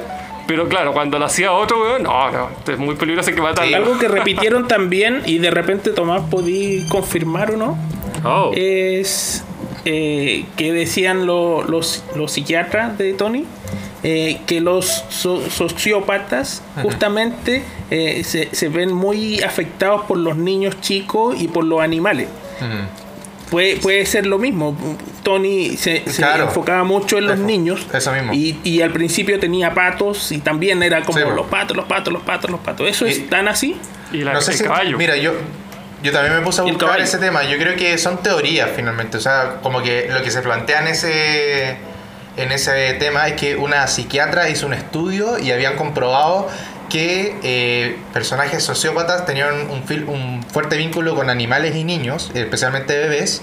Y que la terapia eh, comunicativa, o sea, la, terapia común, no le hacía efecto a un, a un sociópata, eh, como a menos que sea conductual, que era, no, era lo que la psiquiatra hacía, la, psiquiatra era una psicoanalista. Y que de hecho este tipo de terapia lo que hacía era intensificar el problema en el sociópata. Entonces por eso la, la Murphy decide como eliminar la terapia de un momento a otro. Porque dice como, weón, lo que único que he hecho es agrandar el problema de este weón, ¿cachai? Lo he hecho más sociópata de lo que era antes, ¿cachai? Eh, pero claro, según la, teoría de, ese libro, hace mucho sentido el contexto de toda la serie, ¿cachai? Que Tony era una persona que le encantaban los animales, como que tenía el vínculo con el caballo, antes con los patos, con las guaguas, con los niños, con, la hija de Christopher, ¿cachai? Como que se se fija todo en ese rato como en, en el actuar de él. Como que esas cosas son para él lo vital o lo más sagrado en el mundo y todo el resto da lo mismo. Pero buena la serie, buen análisis. Hoy nos alargamos caleta. Sí, vamos a una canción, yo creo, ¿no? Hemos hablado, eso, todo, lo- si hemos no- hablado todo lo de un capítulo. Sí, la cagó. Ya, Juan Pablo, vamos a tu tema, para que hable algo. ¿Mi tema? Sí, pues. Ah, no, más, perdón, Tomás. Toca a ti, Tomás. ¿Qué cosa? La canción. Ah, el canción. Ah, ya. Voy a, eh, voy a recomendar esta vez un tema de una banda eh, estadounidense de Queens, de Nueva York. Eh, esta banda es de hip hop de los fines de los 80, principios de los 90. Se llama A Tribe Called Quest. Y uno de los padres de lo que sería la rima del hip hop en esa época. Eh, no muy conocidos acá en Chile, pero son geniales. Si pueden escuchar la, la letra, es muy buena. Se llama Check the Rhyme. Back in the days on the boulevard I landed, we used to kick routines and the presence was fitting. It was I, the abstract. And me, the five footer. I kicks the mad style, so step off the Frankfurter. Yo, Fife, you remember that routine?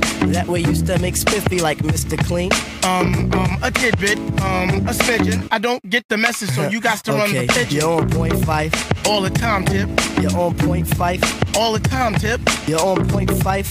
All the time, tip. So then grab the microphone and let your words rip. Now here's a funky introduction of how nice I am. Tell your mother, tell your father, send a telegram. I'm like an energizer cause you see I last long. My crew is never ever whack because we stand strong. Now if you say my style is whack, that's where you're dead wrong. I slay that body and El Segundo, then push it along. You'll be a fool to reply the fight is not the man. Cause you know and I know that you know who I am. A special shout out piece goes out to all my pals you see.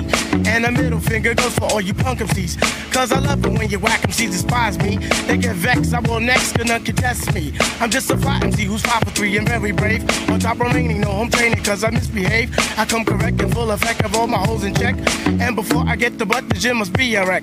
You see, my aura's positive, I don't promote no junk. See, I'm far from a bully and I ain't a punk. Extremity of rhythm, yeah, that's what you heard. So just clean out your ears and just check the word. Check the time. Check the time. Check the time,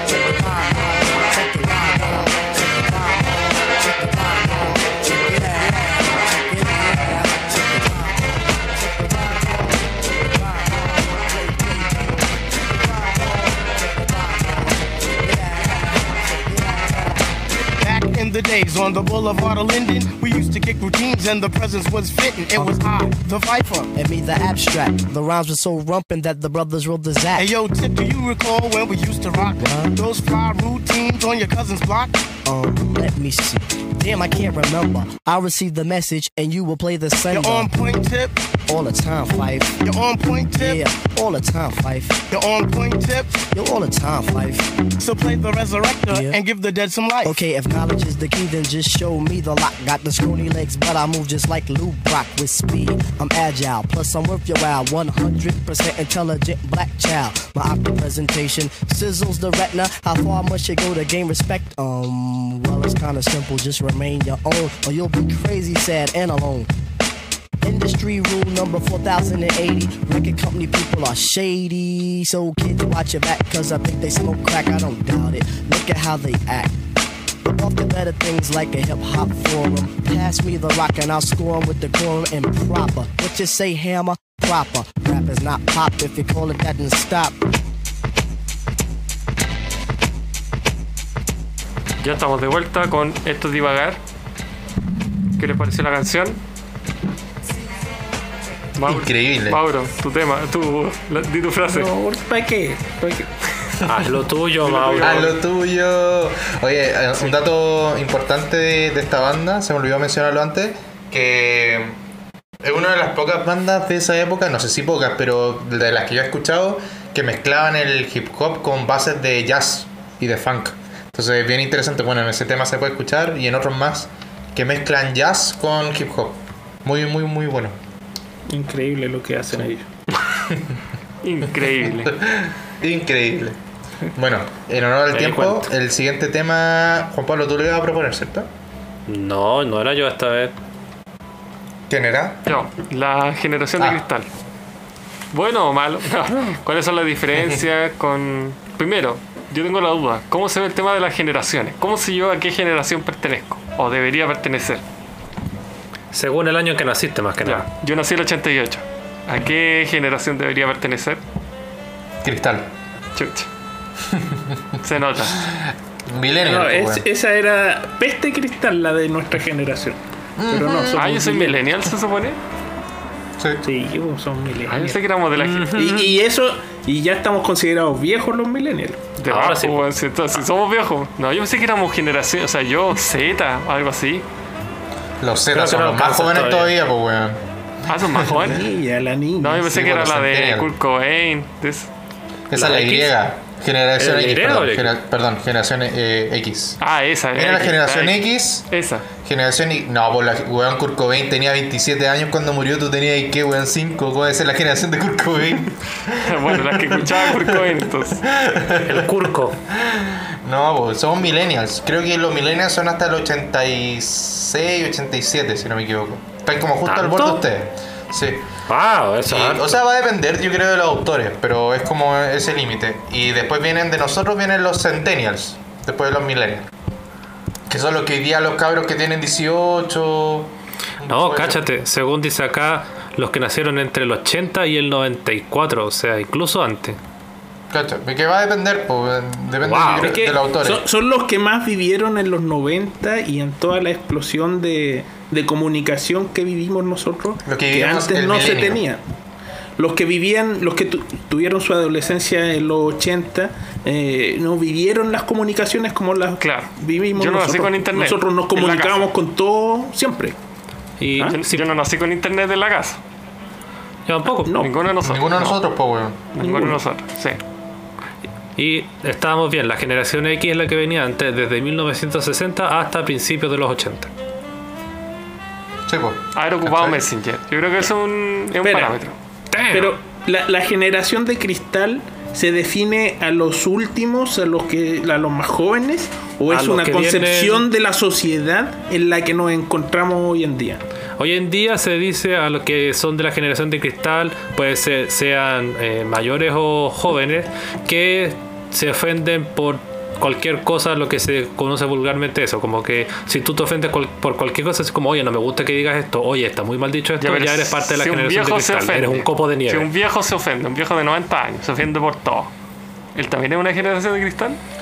No. Sería el- par- sería parte de la generación de cristal. Lo que yo entiendo de No. la generación de cristal son la, gente, la generación nueva, incluyendo los millennials y los centennials ahora, que todo lo cuestionan y dicen como, weón, no nos deberíamos reír de, no sé, de chistes homofóbicos, no deberíamos reírnos de chistes misógenos, no deberíamos reírnos de chistes eh, O sea, es una generación con más empatía.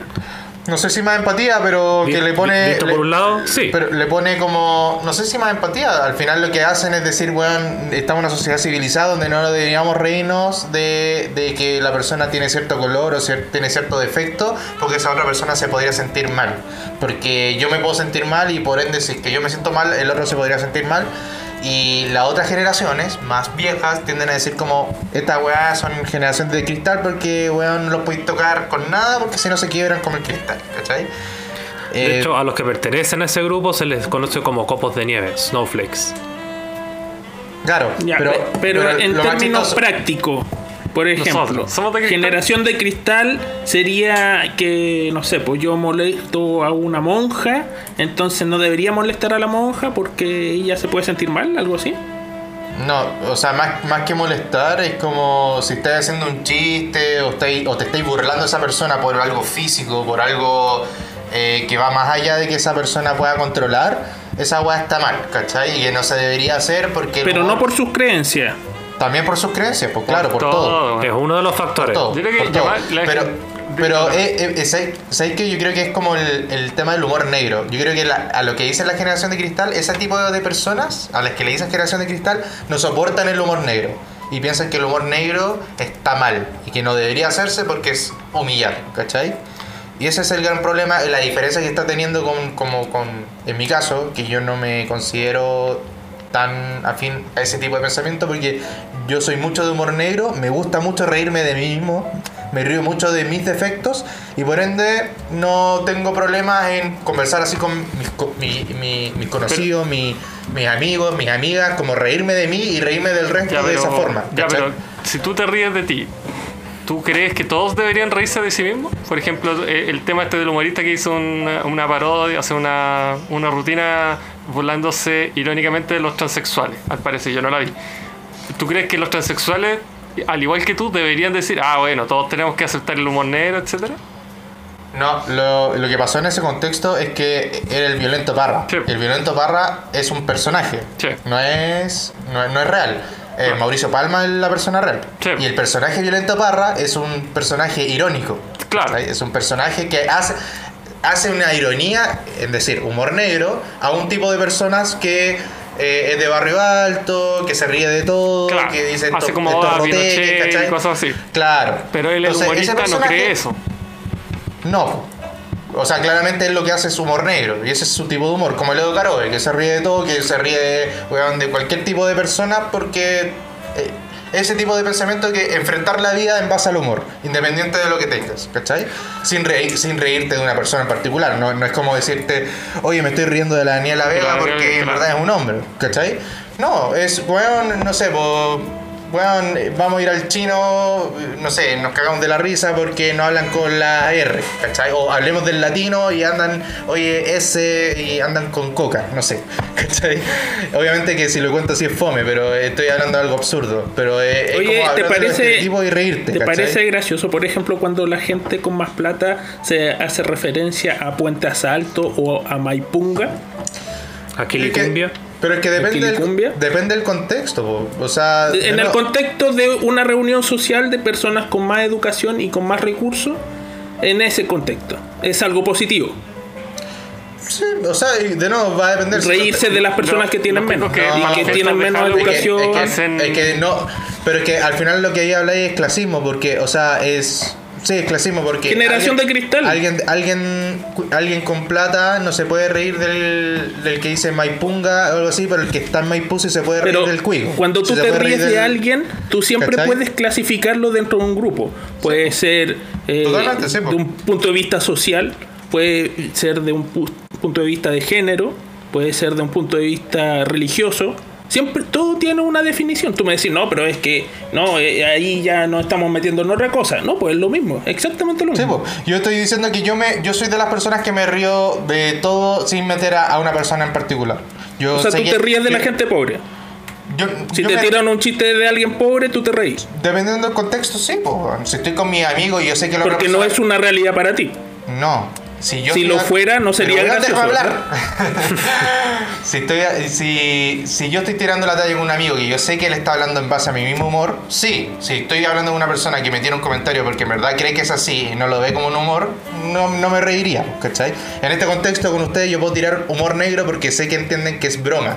Si uno de ustedes pensara que en verdad es así, claramente sería fome, pues, weón, porque que fome, ¿cachai? No estoy hablando con alguien que... Eh, pero espera, espera, espera, espera. El humor se supone que no es verdad. Por eso es humor. Porque Claro. si no, No no, del ten- no todo. se- no tendría gracia si yo contara una verdad y la creyera. No del todo. Claro. A veces el humor, eh, a veces uno, se, uno encuentra humor en casos reales. Claro, como South Park, que se ríe mucho de las cosas que en verdad pasan y que son reales. Claro, pero porque eso es real. Sí, pues. No, pues no es real. Es un dibujo animado. No, pues, pero ironizan situaciones reales, pues, weón. Por ejemplo, que saliera, no sé, Michael Jackson en South Park como tocando a niños y riéndose de esa weá. Weón, si tú lo decías en un contexto como, ah, sí, pues, weón, si los pedófilos ahí eh, es súper chistoso, puta, no es chistoso ver un pedófilo. Pero si lo veis en un contexto de humor, de humor negro, que tú te estés riendo porque es una sátira, claramente que te puede dar risa y no debería por qué sentirte mal o, o decir como, ay, la weá mala porque estés riendo de una weá que... Ya, claro, espera, con- de hecho, consulta. el humor negro va a eso, va, va a, lo que, a lo que normalmente uno diría como, claro, esta weá está mal, ¿cachai? O sea, si uno lo Consulta, piensa... tú, ¿Mm? de, de un punto de vista empático, ¿tú crees que un niño abusado por Michael Jackson pueda sentir cierta clase de humor al ver un capítulo de South Park donde se vea a un ficticio Michael Jackson tocando a niños? Lo dudo. Puede ser que no, pues claramente no. Es una pregunta, ¿tú crees o no crees en eso? No creo que Eh, se vaya Porque a al principio tú dijiste que, que tú te ríes de ti mismo y más o menos dejaste entender que todos deberíamos reírnos de nosotros mismos. Entonces un niño violado no, debería no. reírse de él mismo, no. debería tener esa capacidad. No, si lo dije me equivoqué. No creo que todos deberíamos tener humor negro. Yo, yo, yo soy partícipe del humor negro y me reúno con gente que le gusta el humor negro. Y si hay gente que no le gusta el humor negro, creo que es súper respetable y allá esa Ya, persona. pero- o sea, pero el tema- Entonces no podríamos estar hablando de una Eso, generación de cristal. Si esas personas se ofendieran y dijeran, oye, a mí no me parece que South Park está haciendo de humor sobre violaciones a niños, tú les dirías, puta, ya volvieron los generación de cristal, o los entenderías y dirías, ay, puta, sí, en verdad tienen razón. lo están que los yo, dos lados, lo que, po. yo- No, lo que no, yo diría sería.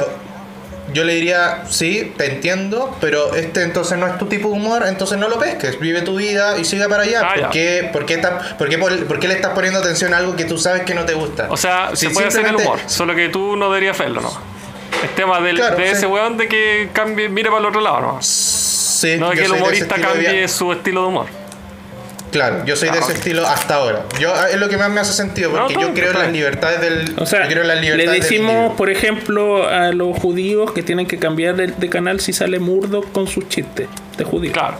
Es que se, se- no porque Tienen que apagar. Si están viendo el festival, No, tienen que porque cambiar a de canal judíos, o, porque judíos, o no sí. comprar ese boleto. Porque Tú, estás- tú estigmatizando de que todos los judíos le va a caer mal. Probablemente un judío también es de mucho humor negro. De hecho, weón, hay muchos judíos en Hollywood que se ríen de sí mismos. Eh, muchas películas y uno actual es Seth Rogen, que siempre se caga la risa de los judíos y siempre hace chistes judíos siendo él judío, ¿cachai? Y se ríe de los judíos.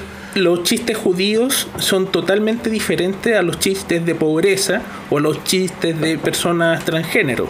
Porque los judíos que viven hoy en día en el planeta nunca han tenido los problemas que tuvieron en el pasado. Pero la gente, eh, un homosexual o un pobre, eh, lo está viviendo en este minuto. Entonces esa es la gran diferencia.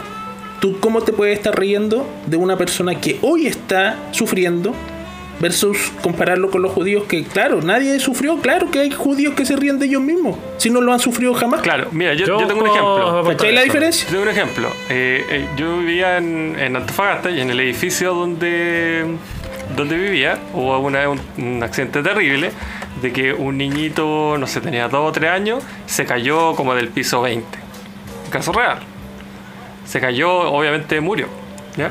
Entonces, eh, cuando pasó esa noticia, no sé qué, alguien hizo un comentario así como, hoy sí, no, si el, el tal edificio hay que andar con paraguas porque están lloviendo guagua. Ya, ese, ese intento de chiste. ¿Es de mal gusto? O si alguien se quejara y dijera, oye, mira la weá que estoy diciendo, ya, chucha, ya empezaron los de cristal de nuevo, ya, chucha, Así- no se puede decir nada. Aquí, Pongo la aquí depende algo que sí, aquí depende algo que el Tomás lo tocó en un momento y es algo muy importante sobre todo para el humor negro y de hecho para todo tipo de humor, contexto y tiempo. Porque, por ejemplo, el Titanic cuando se hundió fue una catástrofe horrible. El 11 de septiembre también cuando ocurrió fue horrible. Ahora, hay gente que obviamente va a empezar a tirar bromas al Claro. momento o al día siguiente. El- y esa gente se ha visto el- como de mal el gusto. accidente filipino. Pero hoy en día, por ejemplo, que casi puede irse funado cierto director Sí, de acá. imagínate. Pero, eh, una broma de pero eso. hoy en día, hoy en día se puede, ya es más permitible, es más permitido, es, es- no es tan mal visto Tra- hacer bromas del 11 de septiembre o del accidente. Titanic. ¿Eso quieres decir? Sí. La fórmula En matemática. cierto punto, sí. Tragedia más tiempo igual Es una de las- Perfecto. Sí, me, me Es hace una sentido. Me de las Me hace fórmulas. sentido. Es una de las fórmulas, pero no es la solución definitiva, porque como se ve hoy en día, también, eh, no porque tú digas, ya, pero si pasó 20 años, da lo mismo, si se puede reír de él. Hay gente que sigue defendiendo, diciendo, oye, hay gente que todavía vivió eso, hay gente, familias que todavía siguen con ese dolor, no podía hacer broma de eso. Así que, de nuevo, ahí es donde entra el contexto. Porque como tocó el Tomás también, claro, entre nosotros nos podemos entender, pero tú no te puedes simplemente defender diciendo, bueno, es que es mi humor negro, si a ti no te gusta, andate a cambiar para otro lado, porque eh, no puedes... es- eh, tu libertad termina donde empieza la libertad del otro y tus derechos empiezan donde terminan los derechos del otro. Así que siempre hay que intentar encontrar un balance entre lo que tú puedes decir y lo que también eh, esté, lo que también acepte el resto. Porque yo puedo ir tirando chistes negros por todo el mundo y puedo decir, bueno, a ti no, a ti no te gusta, ya deja de escucharme, pero eso que habla, que habla, no habla bien de ti porque te significa que a ti te importa, te importa un pedazo de Yo- pene yo creo ¿no? que, el, el resto. es que llegáis a un punto Claro, en es el que lo te que moví. estábamos hablando de los sociópatas, que les da lo mismo el resto. Yo creo que llega un punto en el que te moví y ofendí a alguien, po. También vaya a ser que Por eso. tenía un chiste de, Eso. oye, había un pollito cruzando. Oye, me parece súper. eh, yo que soy vegano, que estoy hablando de un pollito que Sí, atravesó la. Eso, por ejemplo, es un eso- estereotipo es que- de, la- de la generación de cristal. po. Eso es un estereotipo de los que a eso se refiere. Se personificando ofende por un animal. Ya, pues, Claro. pero a, a lo que Pero ese mismo tema es como que tú tienes que dar un chiste es bueno si es que hace reír a la gente y le hace sentido. Y hay un chistes que son malos y son malos nomás, pues weón. O sea, no porque yo voy a tirar un chiste y decir como, ah, sí, pues si todos los, todos los gays, todos los colas dicen, ay, sí, bueno, esa weá es fome. O sea, lo, lo escucháis y es fome la weá. Aunque, lo, risa. aunque, lo, aunque, lo, aunque lo cuente Ledo Caroe o lo cuente, no sé, cualquier otra persona es fome. Pero si Pero es decimos- que depende el, de, de quién está escuchando el chiste. Sí, puede ser, pero lo que voy Porque es que. si, si estaría- habláis un chiste de un negro habrá- en el Ku Klux Klan, yo sí. creo que todos se matan de la risa. Probablemente. Pero por eso- de los homosexuales. por eso-. Yo creo Y de que todo va a depender del contexto en que te encuentres, donde lo estés contando y también al público que tú te diriges. Y por eso hay, hay humoristas de humor negro y que tú sabes que si tú vas a ver un show, por ejemplo, de Edo- del Edo Caroe, el Edo Caroe se va a reír de sí mismo, de sus problemas que tiene, de, de, de este tema que se le sale la, se le cambia la piel, El ¿cómo se vitiligo. llama? El vitiligo. Y que su esposa tuvo anorexia, se caga la risa de esos temas y también se va a cagar de la risa de caleta de temas que pasan hoy día en Chile, de temas que pasa en la sociedad y que uno dice como, oye, es verdad y da risa como lo cuenta, ¿cachai? Porque, Espera, con- porque- convengamos una cosa entonces. Los chistes que sean libres, pero privados. Define. Tú por favor. dices, claro, una persona que va a un teatro a ver a Edo Caroe tiene que atenerse a que el weón cuenta, habla de lo que sea. Sí, po. Pero no sería lo mismo una transmisión en vivo por televisión abierta. Exacto. El Festival de Viña. Claro, por ejemplo. Entonces podríamos... de hecho, es, lo que, es lo que le pasó a la, a la esta galla, la última que fue que le fue como el hoyo. A la, a la Javi Noea, porque ella intentó Javi hacer un tipo de. uh, le intentó hacer un, un humor que no, no le fue bien porque. Bueno, no era su público, ¿cachai? No era donde ella tenía que apuntar. Ella le fue súper bien en, en sus teatros, donde ella apuntaba, en Netflix le fue la raja, pero en el público donde ella fue, en la Quinta Vergara, le fue como el pico porque la gente no quería escuchar ese tipo de humor, ¿cachai? No era el público de su objetivo. Entonces, Y ahí tocamos otro tema también, por porque ¿quién es la culpa? el humor es súper subjetivo, ¿cachai? Y siempre va a haber alguien que no le va a gustar y le va a parecer súper fome. Entonces, yo creo que mientras se respeta al otro y si la otra persona no lo quiere escuchar y no le parece chistoso, bueno, respetemos, que no lo escuche, no escuchen más, ¿cachai? Pero si a otras personas les parece chistoso y mientras no perjudique a alguien como personalmente, como decir como sí, mira, Pepito Pérez es súper ahueonado y todo eso, yo no encuentro que no hay ningún problema, ¿cachai?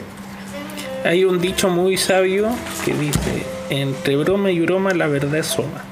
Cuando hay un grupo de personas que hacen bromas respecto a un tema, esas terminan causando cierto impacto en el inconsciente de la población y terminan eh, provocando ciertas acciones muy negativas.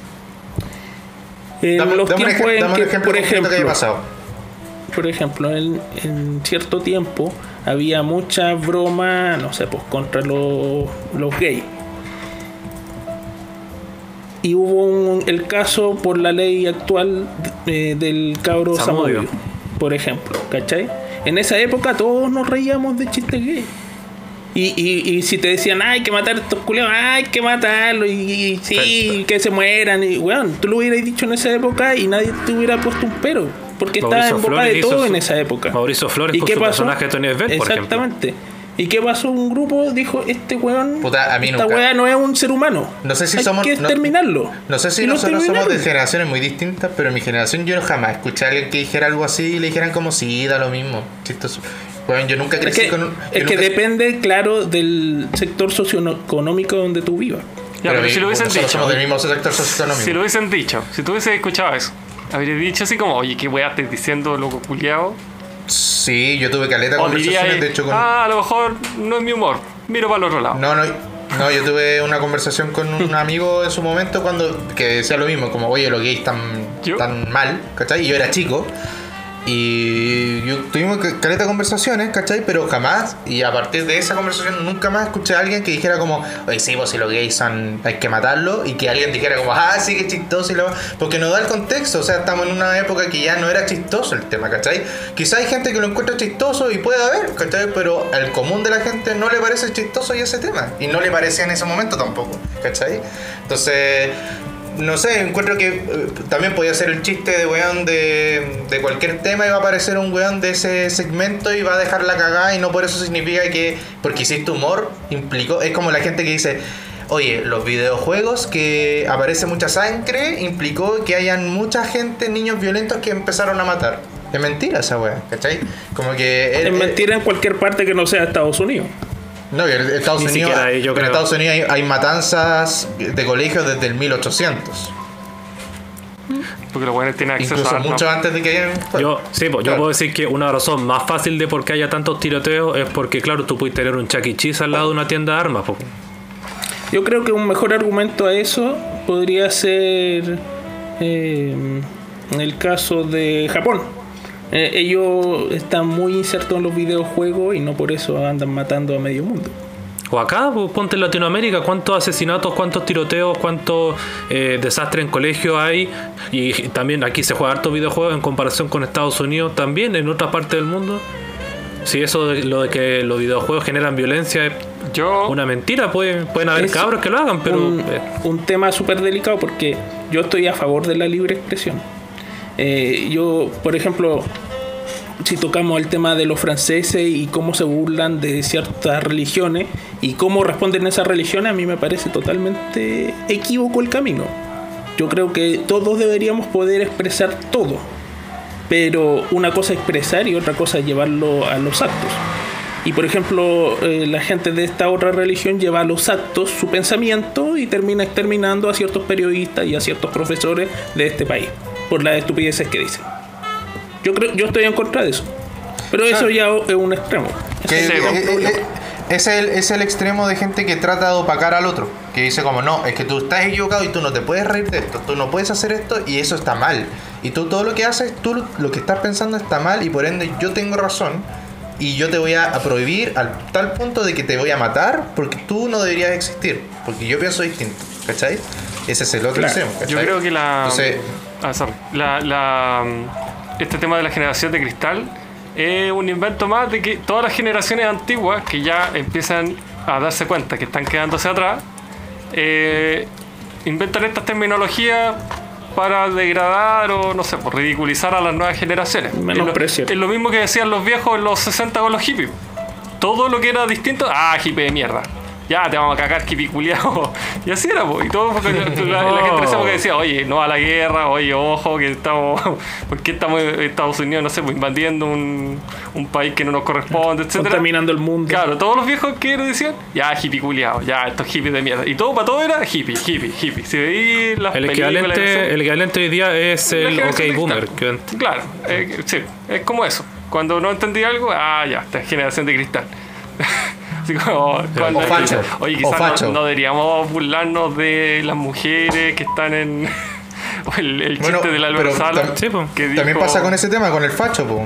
cuando dicen, oye, facho. ¿Por qué no pensáis lo mismo que está diciendo el, com- el común de las personas? O el comunista. también. comunista. O comunista. Sí, siempre hay un, hay, hay un adjetivo para cuando tú quieres como cerrarle a alguien sin tener que entrar en un argumento así como, el, como también eso. Ya, ya, ya, ok, facho, ya, ya, ok, comunista, ya, come guagua, ya también. Ah, ya, ya, el humor negro, uy, el arriesgado, uy. Ella la Edo Caro. eh. Eh, es complicado, es complicado el tema eh, porque yo creo que no, no hay una respuesta ni una solución a este tema. Eh, es- Así es. Esto es dinámico. Sí, pero sin embargo dinámico. esto no- es uno de mis temas favoritos para hablar porque desde que partió eh, no he podido encontrar una solución definitiva y me gusta escuchar la opinión del resto sobre cuál es el límite, por ejemplo, del humor que está diciendo acá. Porque el humor, para mí el humor negro no está malo, pero también al mismo tiempo no lo voy a defender diciendo todos deberíamos tener humor negro. No. Pero sí soy un fiel ferviente de que todos debemos encontrar una forma de reírnos de nosotros mismos. Yo creo que todos Yo, deberíamos yo sí soy un respetar. creyente de eso. Deberíamos respetar el humor de cada uno. Y así como yo respeto que a la otra persona no le pueda dar risa esto, ok, que no te dé risa y lo comparto, pero tú también ábrete al, al espacio de que a mí me da, ri- me da risa esto, ¿cachai? Y Pero tú porque me también dé tienes que risa. comprender, también tienes que comprender que a otra persona no le dé risa. No Sí, puedes eso- simplemente decirle allá tú, yo, yo esto No, es lo mío. pero eso- lo que acabo de decir, pues, entiendo que no te dé risa y está bien, pero tú también tienes que entender que a mí me da risa esto y no por eso yo estoy mal. No porque me dé risa algo significa que yo voy a pensar eso. No es porque me ría, weón, en un contexto con amigos de cualquier estupidez de los cuicos, voy a pensar que hay que matar a los cuicos, ¿cachai? No porque me ría en un contexto de los flightes, pienso que hay que matar a los flightes, ¿cachai? Va a depender completamente del contexto y con la gente que me estoy riendo. Y así como esa gente que no le gusta reírse ese tema y quiere tener puros chistes blancos y hablar de mariposas, no sé, o de papeles, bueno, yo lo encuentro fome, ¿cachai? Y tengo Pero que es respetar que a ese, yo a ese público. no, no entiendo por qué. El, el problema es cuando las cosas se hacen públicas, no cuando se hacen privadas. Es que claro, po, porque eh, va, va a depender, y por eso te digo que no tanto el público, porque por ejemplo el humor negro hay gente que llena estadios haciendo humor negro, ¿cachai? Y eso no es público, no es privado, ¿cachai? O, salía en la tele, o hay documentales de ese tema, ¿cachai? Y es público. Pero hay- el problema está que esa gente que no le gusta se dedica a ver ese tema para después funarlo por Twitter o por todas las redes sociales porque no le pareció, ¿cachai? Y ese es el problema. O sea, tú est- estás en contra de la funa. ¿Tú, crees que las, la personas de la deberían, de la deberían tragarse las cosas que ven que creen que están mal? No, depende, depende. O sea, si vaya a funar a Es- un... pero es que ese depende me suena como, como muy individualista. O sea, depende realmente de lo que tú piensas. Sí, pues, por supuesto. En mi- no es mi una opinión. generalización. En mi opinión, pues. Si estoy hablando Por de ejemplo. Tú, tú no funarías a una persona que se burla de los negros porque son esclavos, porque es humor negro. Ese también fue negro. y. eh, Yo te funaría de por no, Eso, yo te funaría por favor, más que nada. No por racista, por fome. De ser así, todos estaríamos funados ahora. No, yo. Pero por ejemplo, si yo habláramos, por ejemplo, de por- una mujer Espérate, como espérate, es torturada con, con por- lavando platos en una casa como dueña de casa, entonces eso sí es funable, lo otro no es funable y todo depende de es la pregunta, ¿de qué depende? ¿De qué depende? De- pues, según ¿de qué cómo depende? se mire, todo depende. Es Todo por, por muy estúpido, por muy estúpido y funable que suene eso, es verdad. Que es cierto, porque de nuevo, aquí nosotros no podemos reír y va a ser chistoso, pero alguien que no esté escuchando, milagro si pasa, puede decirnos como, oye, ¿cómo, se, cómo, se están, ¿cómo se están riendo de esto? ¿Cómo van a ¿Por, encontrar por esto qué te reís de nosotros? ¿Tú, ¿Tú crees que estamos perdiendo el tiempo aquí? Me siento súper ofendido. Me siento absolutamente... Yo creo que uno ¿Sabes no tiene que burlarse No lo- no lo de había un pensado de esa grupo en, en minoría, o sea, de una minoría desvalida.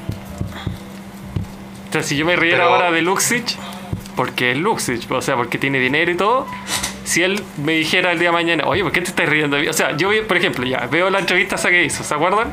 Esa, esa Sí. autoentrevista donde aparecía él. Me siento muy ofendido. Claro, y yo me riera de eso. Y él saliera con un video y oye, me parece terrible que tú me hablaste, a mí me daría lo mismo. Diría, Claro. "Ah, qué, qué bueno que te sientas mal, po", pero yo no me sentiría mal porque yo sé que es una persona súper poderosa. Y de lo que yo me estoy riendo es de porque él tiene mucha plata y, se hace la víctima. No me reiría, por ejemplo, de que él en alguna parte cuenta de que se le murió la mamá cuando chico y todo. No haría burla de eso. Porque eso no me parece chistoso y no me parece digno de que burla. Ah, mira, cacha cómo metió a su mamá. jajaja". No, pero sí me reiría de que el tipo dice, ¿qué puedo hacer yo si soy una persona poderosa? Sí, pues, weón. Y si el tipo se sintió ofendido, en ese caso me daría lo mismo. Pero sí me sentiría mal si yo por ese motivo, eh, aquí mismo en el podcast, hubiese hecho un chiste de, no sé, de alguien, de la condición homosexual de alguien, o de cualquier minoría, y que esa persona me dijera, oye, ¿sabes que me sentí ofendido? Sí reconocería y diría, oye, ¿sabes que Mira, por el contexto, si bien yo no pienso esto, puta, pensé que podía ser gracioso, me equivoqué. No lo volvería a Si hacer. te rieras de Ogi Junco. Claro, porque ahí se entendería que una persona que está en una posición desvalida, que no tiene privilegio, etcétera, etcétera. Pero que, ¿cachai? Que, O sea- pero que es lo mismo, pues, al final va. va No, pero va yo no diría, si ah, la- bueno, es mi humor y si no te gusta, No. bueno, mira para el lado. No, pues diría, sí, pues, efectivamente No, tú vas a tener es- razón. Pero de nuevo, pues yo no, yo nunca hablé del. O sea, en mi opinión y lo que yo veo, eh, encuentro fome cuando la gente se ríe del otro. Como, oye, no sé, pues, caguémonos de la risa de Juan Pablo, ah, sí, o ca- caguémonos de la risa de Francisco porque mira, tiene este defecto. Porque lo fundaron. Claro, no, no, o sea, como defectos de cosas de persona, o porque la persona tiene una creencia, porque no sé, es católica, o porque eh, eh, heterosexual homosexual, lo encuentro súper fome cuando se ríen de alguien así. Y ese es mi humor, yo lo encuentro fome, ¿cachai? Y no lo encuentro chistoso. Ahora, yo no soy de las personas que va a funar a alguien porque esa otra persona hace ese tipo de humor, ¿cachai? O sea, si el día de mañana Juan Pablo hace ese, hace ese tipo de humor, yo no voy a decir, Juan Pablo, ¿cómo se te ocurre? Es que esa weá no se puede hacer y te vamos a Ah, ¿no? funar y te voy a poner en toda la red. No, yo lo encuentro súper imbécil hacer esa weá. O sea, si tú quieres reírte No lo vería, bien, ¿no? yo lo encuentro... No lo diría, no, te diría... a a- y si me afectara a mí, si se está riendo de mí, si se está riendo de mí, yo le diría como, bueno, no me, no me, no me parece chistoso, me molesta este tema, dale, ok, listo. Yo no comparto ese tipo de humor. Pero a lo que yo voy es que si, si nos reímos de cosas de estereotipos, yo me río de mis estereotipos, de los estereotipos que pueda tener yo, me río también de los estereotipos que pueden existir porque lo encuentro chistoso nomás, ¿cachai? No encuentro que es real, sino que es un estereotipo. Y, y eso lo encuentro eh, no lo encuentro malo, ¿cachai? Ahora, si alguien se siente mal por ese tipo de chistes, entiendo, y entiendo que se pueda sentir mal. Pero no me estoy riendo de esa persona, no me estoy riendo de Pepito Pérez, ¿cachai? Yo me río del estereotipo nomás, de esas, de esas segmentos que esa persona se podría sentir eh, como perteneciente, siendo que ni siquiera estoy diciendo que es esa persona, ¿cachai? Como que esa es la gran diferencia que yo estoy viendo en la conversación. O por lo menos como yo pienso que es mi humor, según yo entiendo, entonces tú serías capaz, o sea, no serías capaz de reírte de una persona en particular, pero sí de un grupo generalizado, un estereotipo, ¿eso? Sí, po, ¿cachai? Como que ese es mi, mi, eti- mi tipo de humor. Yo me O río, sea, por ejemplo, una persona que empieza a hacer chistes de los mapuches y que son indios y que son tontos y testarudos, ¿a ti te parece bien? No me Porque está generalizando, no está hablando de una persona en particular. Pero, pero de nuevo, depende del contexto. Pues si lo estoy viendo en una rutina, como, no sé, de humor, y donde el contexto o la historia que él está contando va hacia allá y cuenta algo así chistoso por su storytelling, puede que lo encuentre chistoso dependiendo del contexto, como lo cuente. Pero si me lo estáis contando así como tú me lo estás contando, lo encuentro súper fome, ¿cachai? Porque así es súper fome, no, no un chiste, ¿cachai? Y porque el Mauro es Por eso fome. digo que. no, claro que no. Porque, porque el Mauro es fome, claro. No, no, no. Porque la, la forma en que lo cuentas va a depender. El, el chiste no es porque yo cuento algo y, va, y te vaya a reír, sino que depende de muchas cosas, ¿cachai? Por eso. Deberíamos hacer- Espera, entonces un buen chiste de, de, de Tírate un los ejemplo, mapuches, por uno que Por sea ejemplo, Un chiste por- ver, Power. A Por ver, ejemplo, tírate un por ejemplo.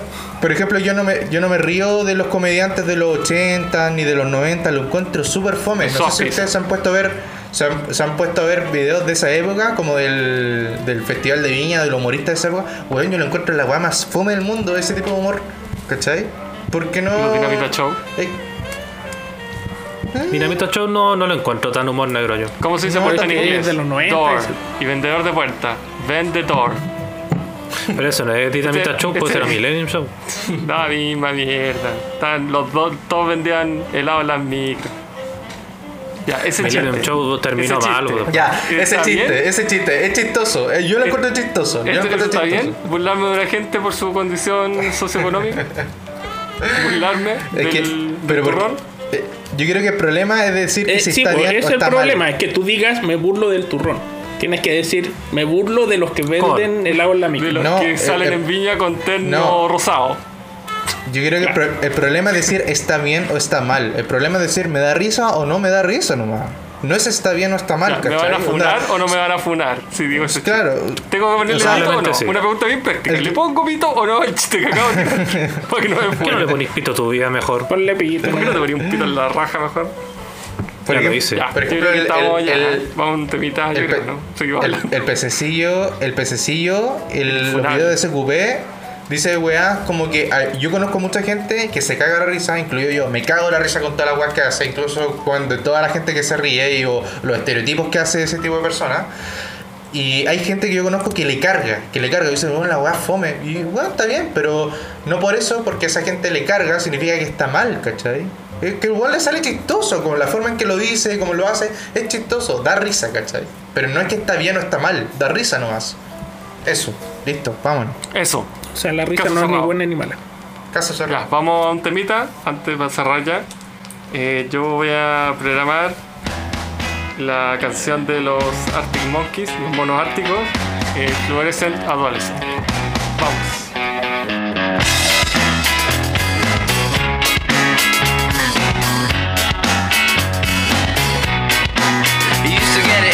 It in your fishnets, now you only get it in your night dress. Discarded all the naughty nights for niceness, landed in a very common crisis. Everything's in order in a black hole. Nothing seems to pity is the past though. A Bloody Mary's like an El Tabasco. Remember when you used to be a rascal? Oh, the boys are slag. The best you ever had. The best you ever had. Oh, bueno, ahora ya, el de cristal, ya. me and those dreams. No se me puede decir nada maricón.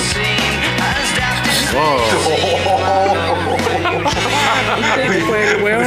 Se llena, el- se llena la boca con, cosa Claro, yo no diría, esa cosa yo no diría. Eso es muy, es muy fácil decirlo cuando no se está grabando. Haz dilo de nuevo después. Es muy fácil decirlo con esa carita. De De bebé. Soy no te voy a decir nada. Mira, mira, el, el, el Mauro podrá hacer todo lo que quieras, pero tú en este momento eres un maricón soltero. Y eso es muy feo. Y eso Oye, es Francisco, grosero. ¿sabes lo que pasa? Es que parece que tú si hubiese tenido 16 años de nuevo. As daft as they seem, my love, when you dream them of oh,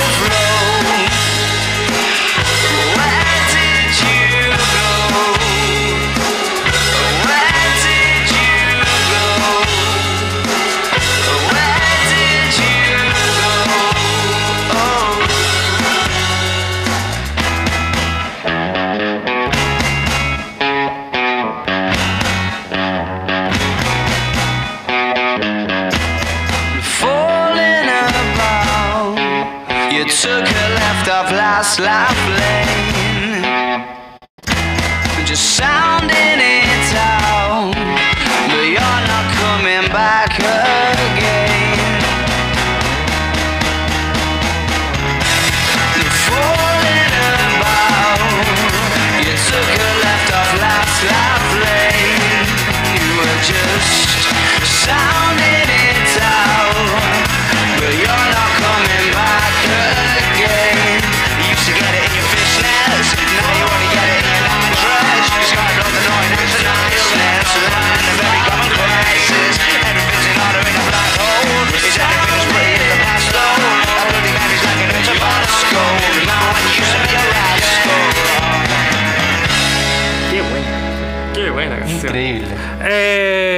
dijo. Nos vamos entonces. ese tema, ese tema. Bueno, ha sido un gusto, Tomás, Juan Pablo Francisco. Hasta la próxima semana. Hasta que te.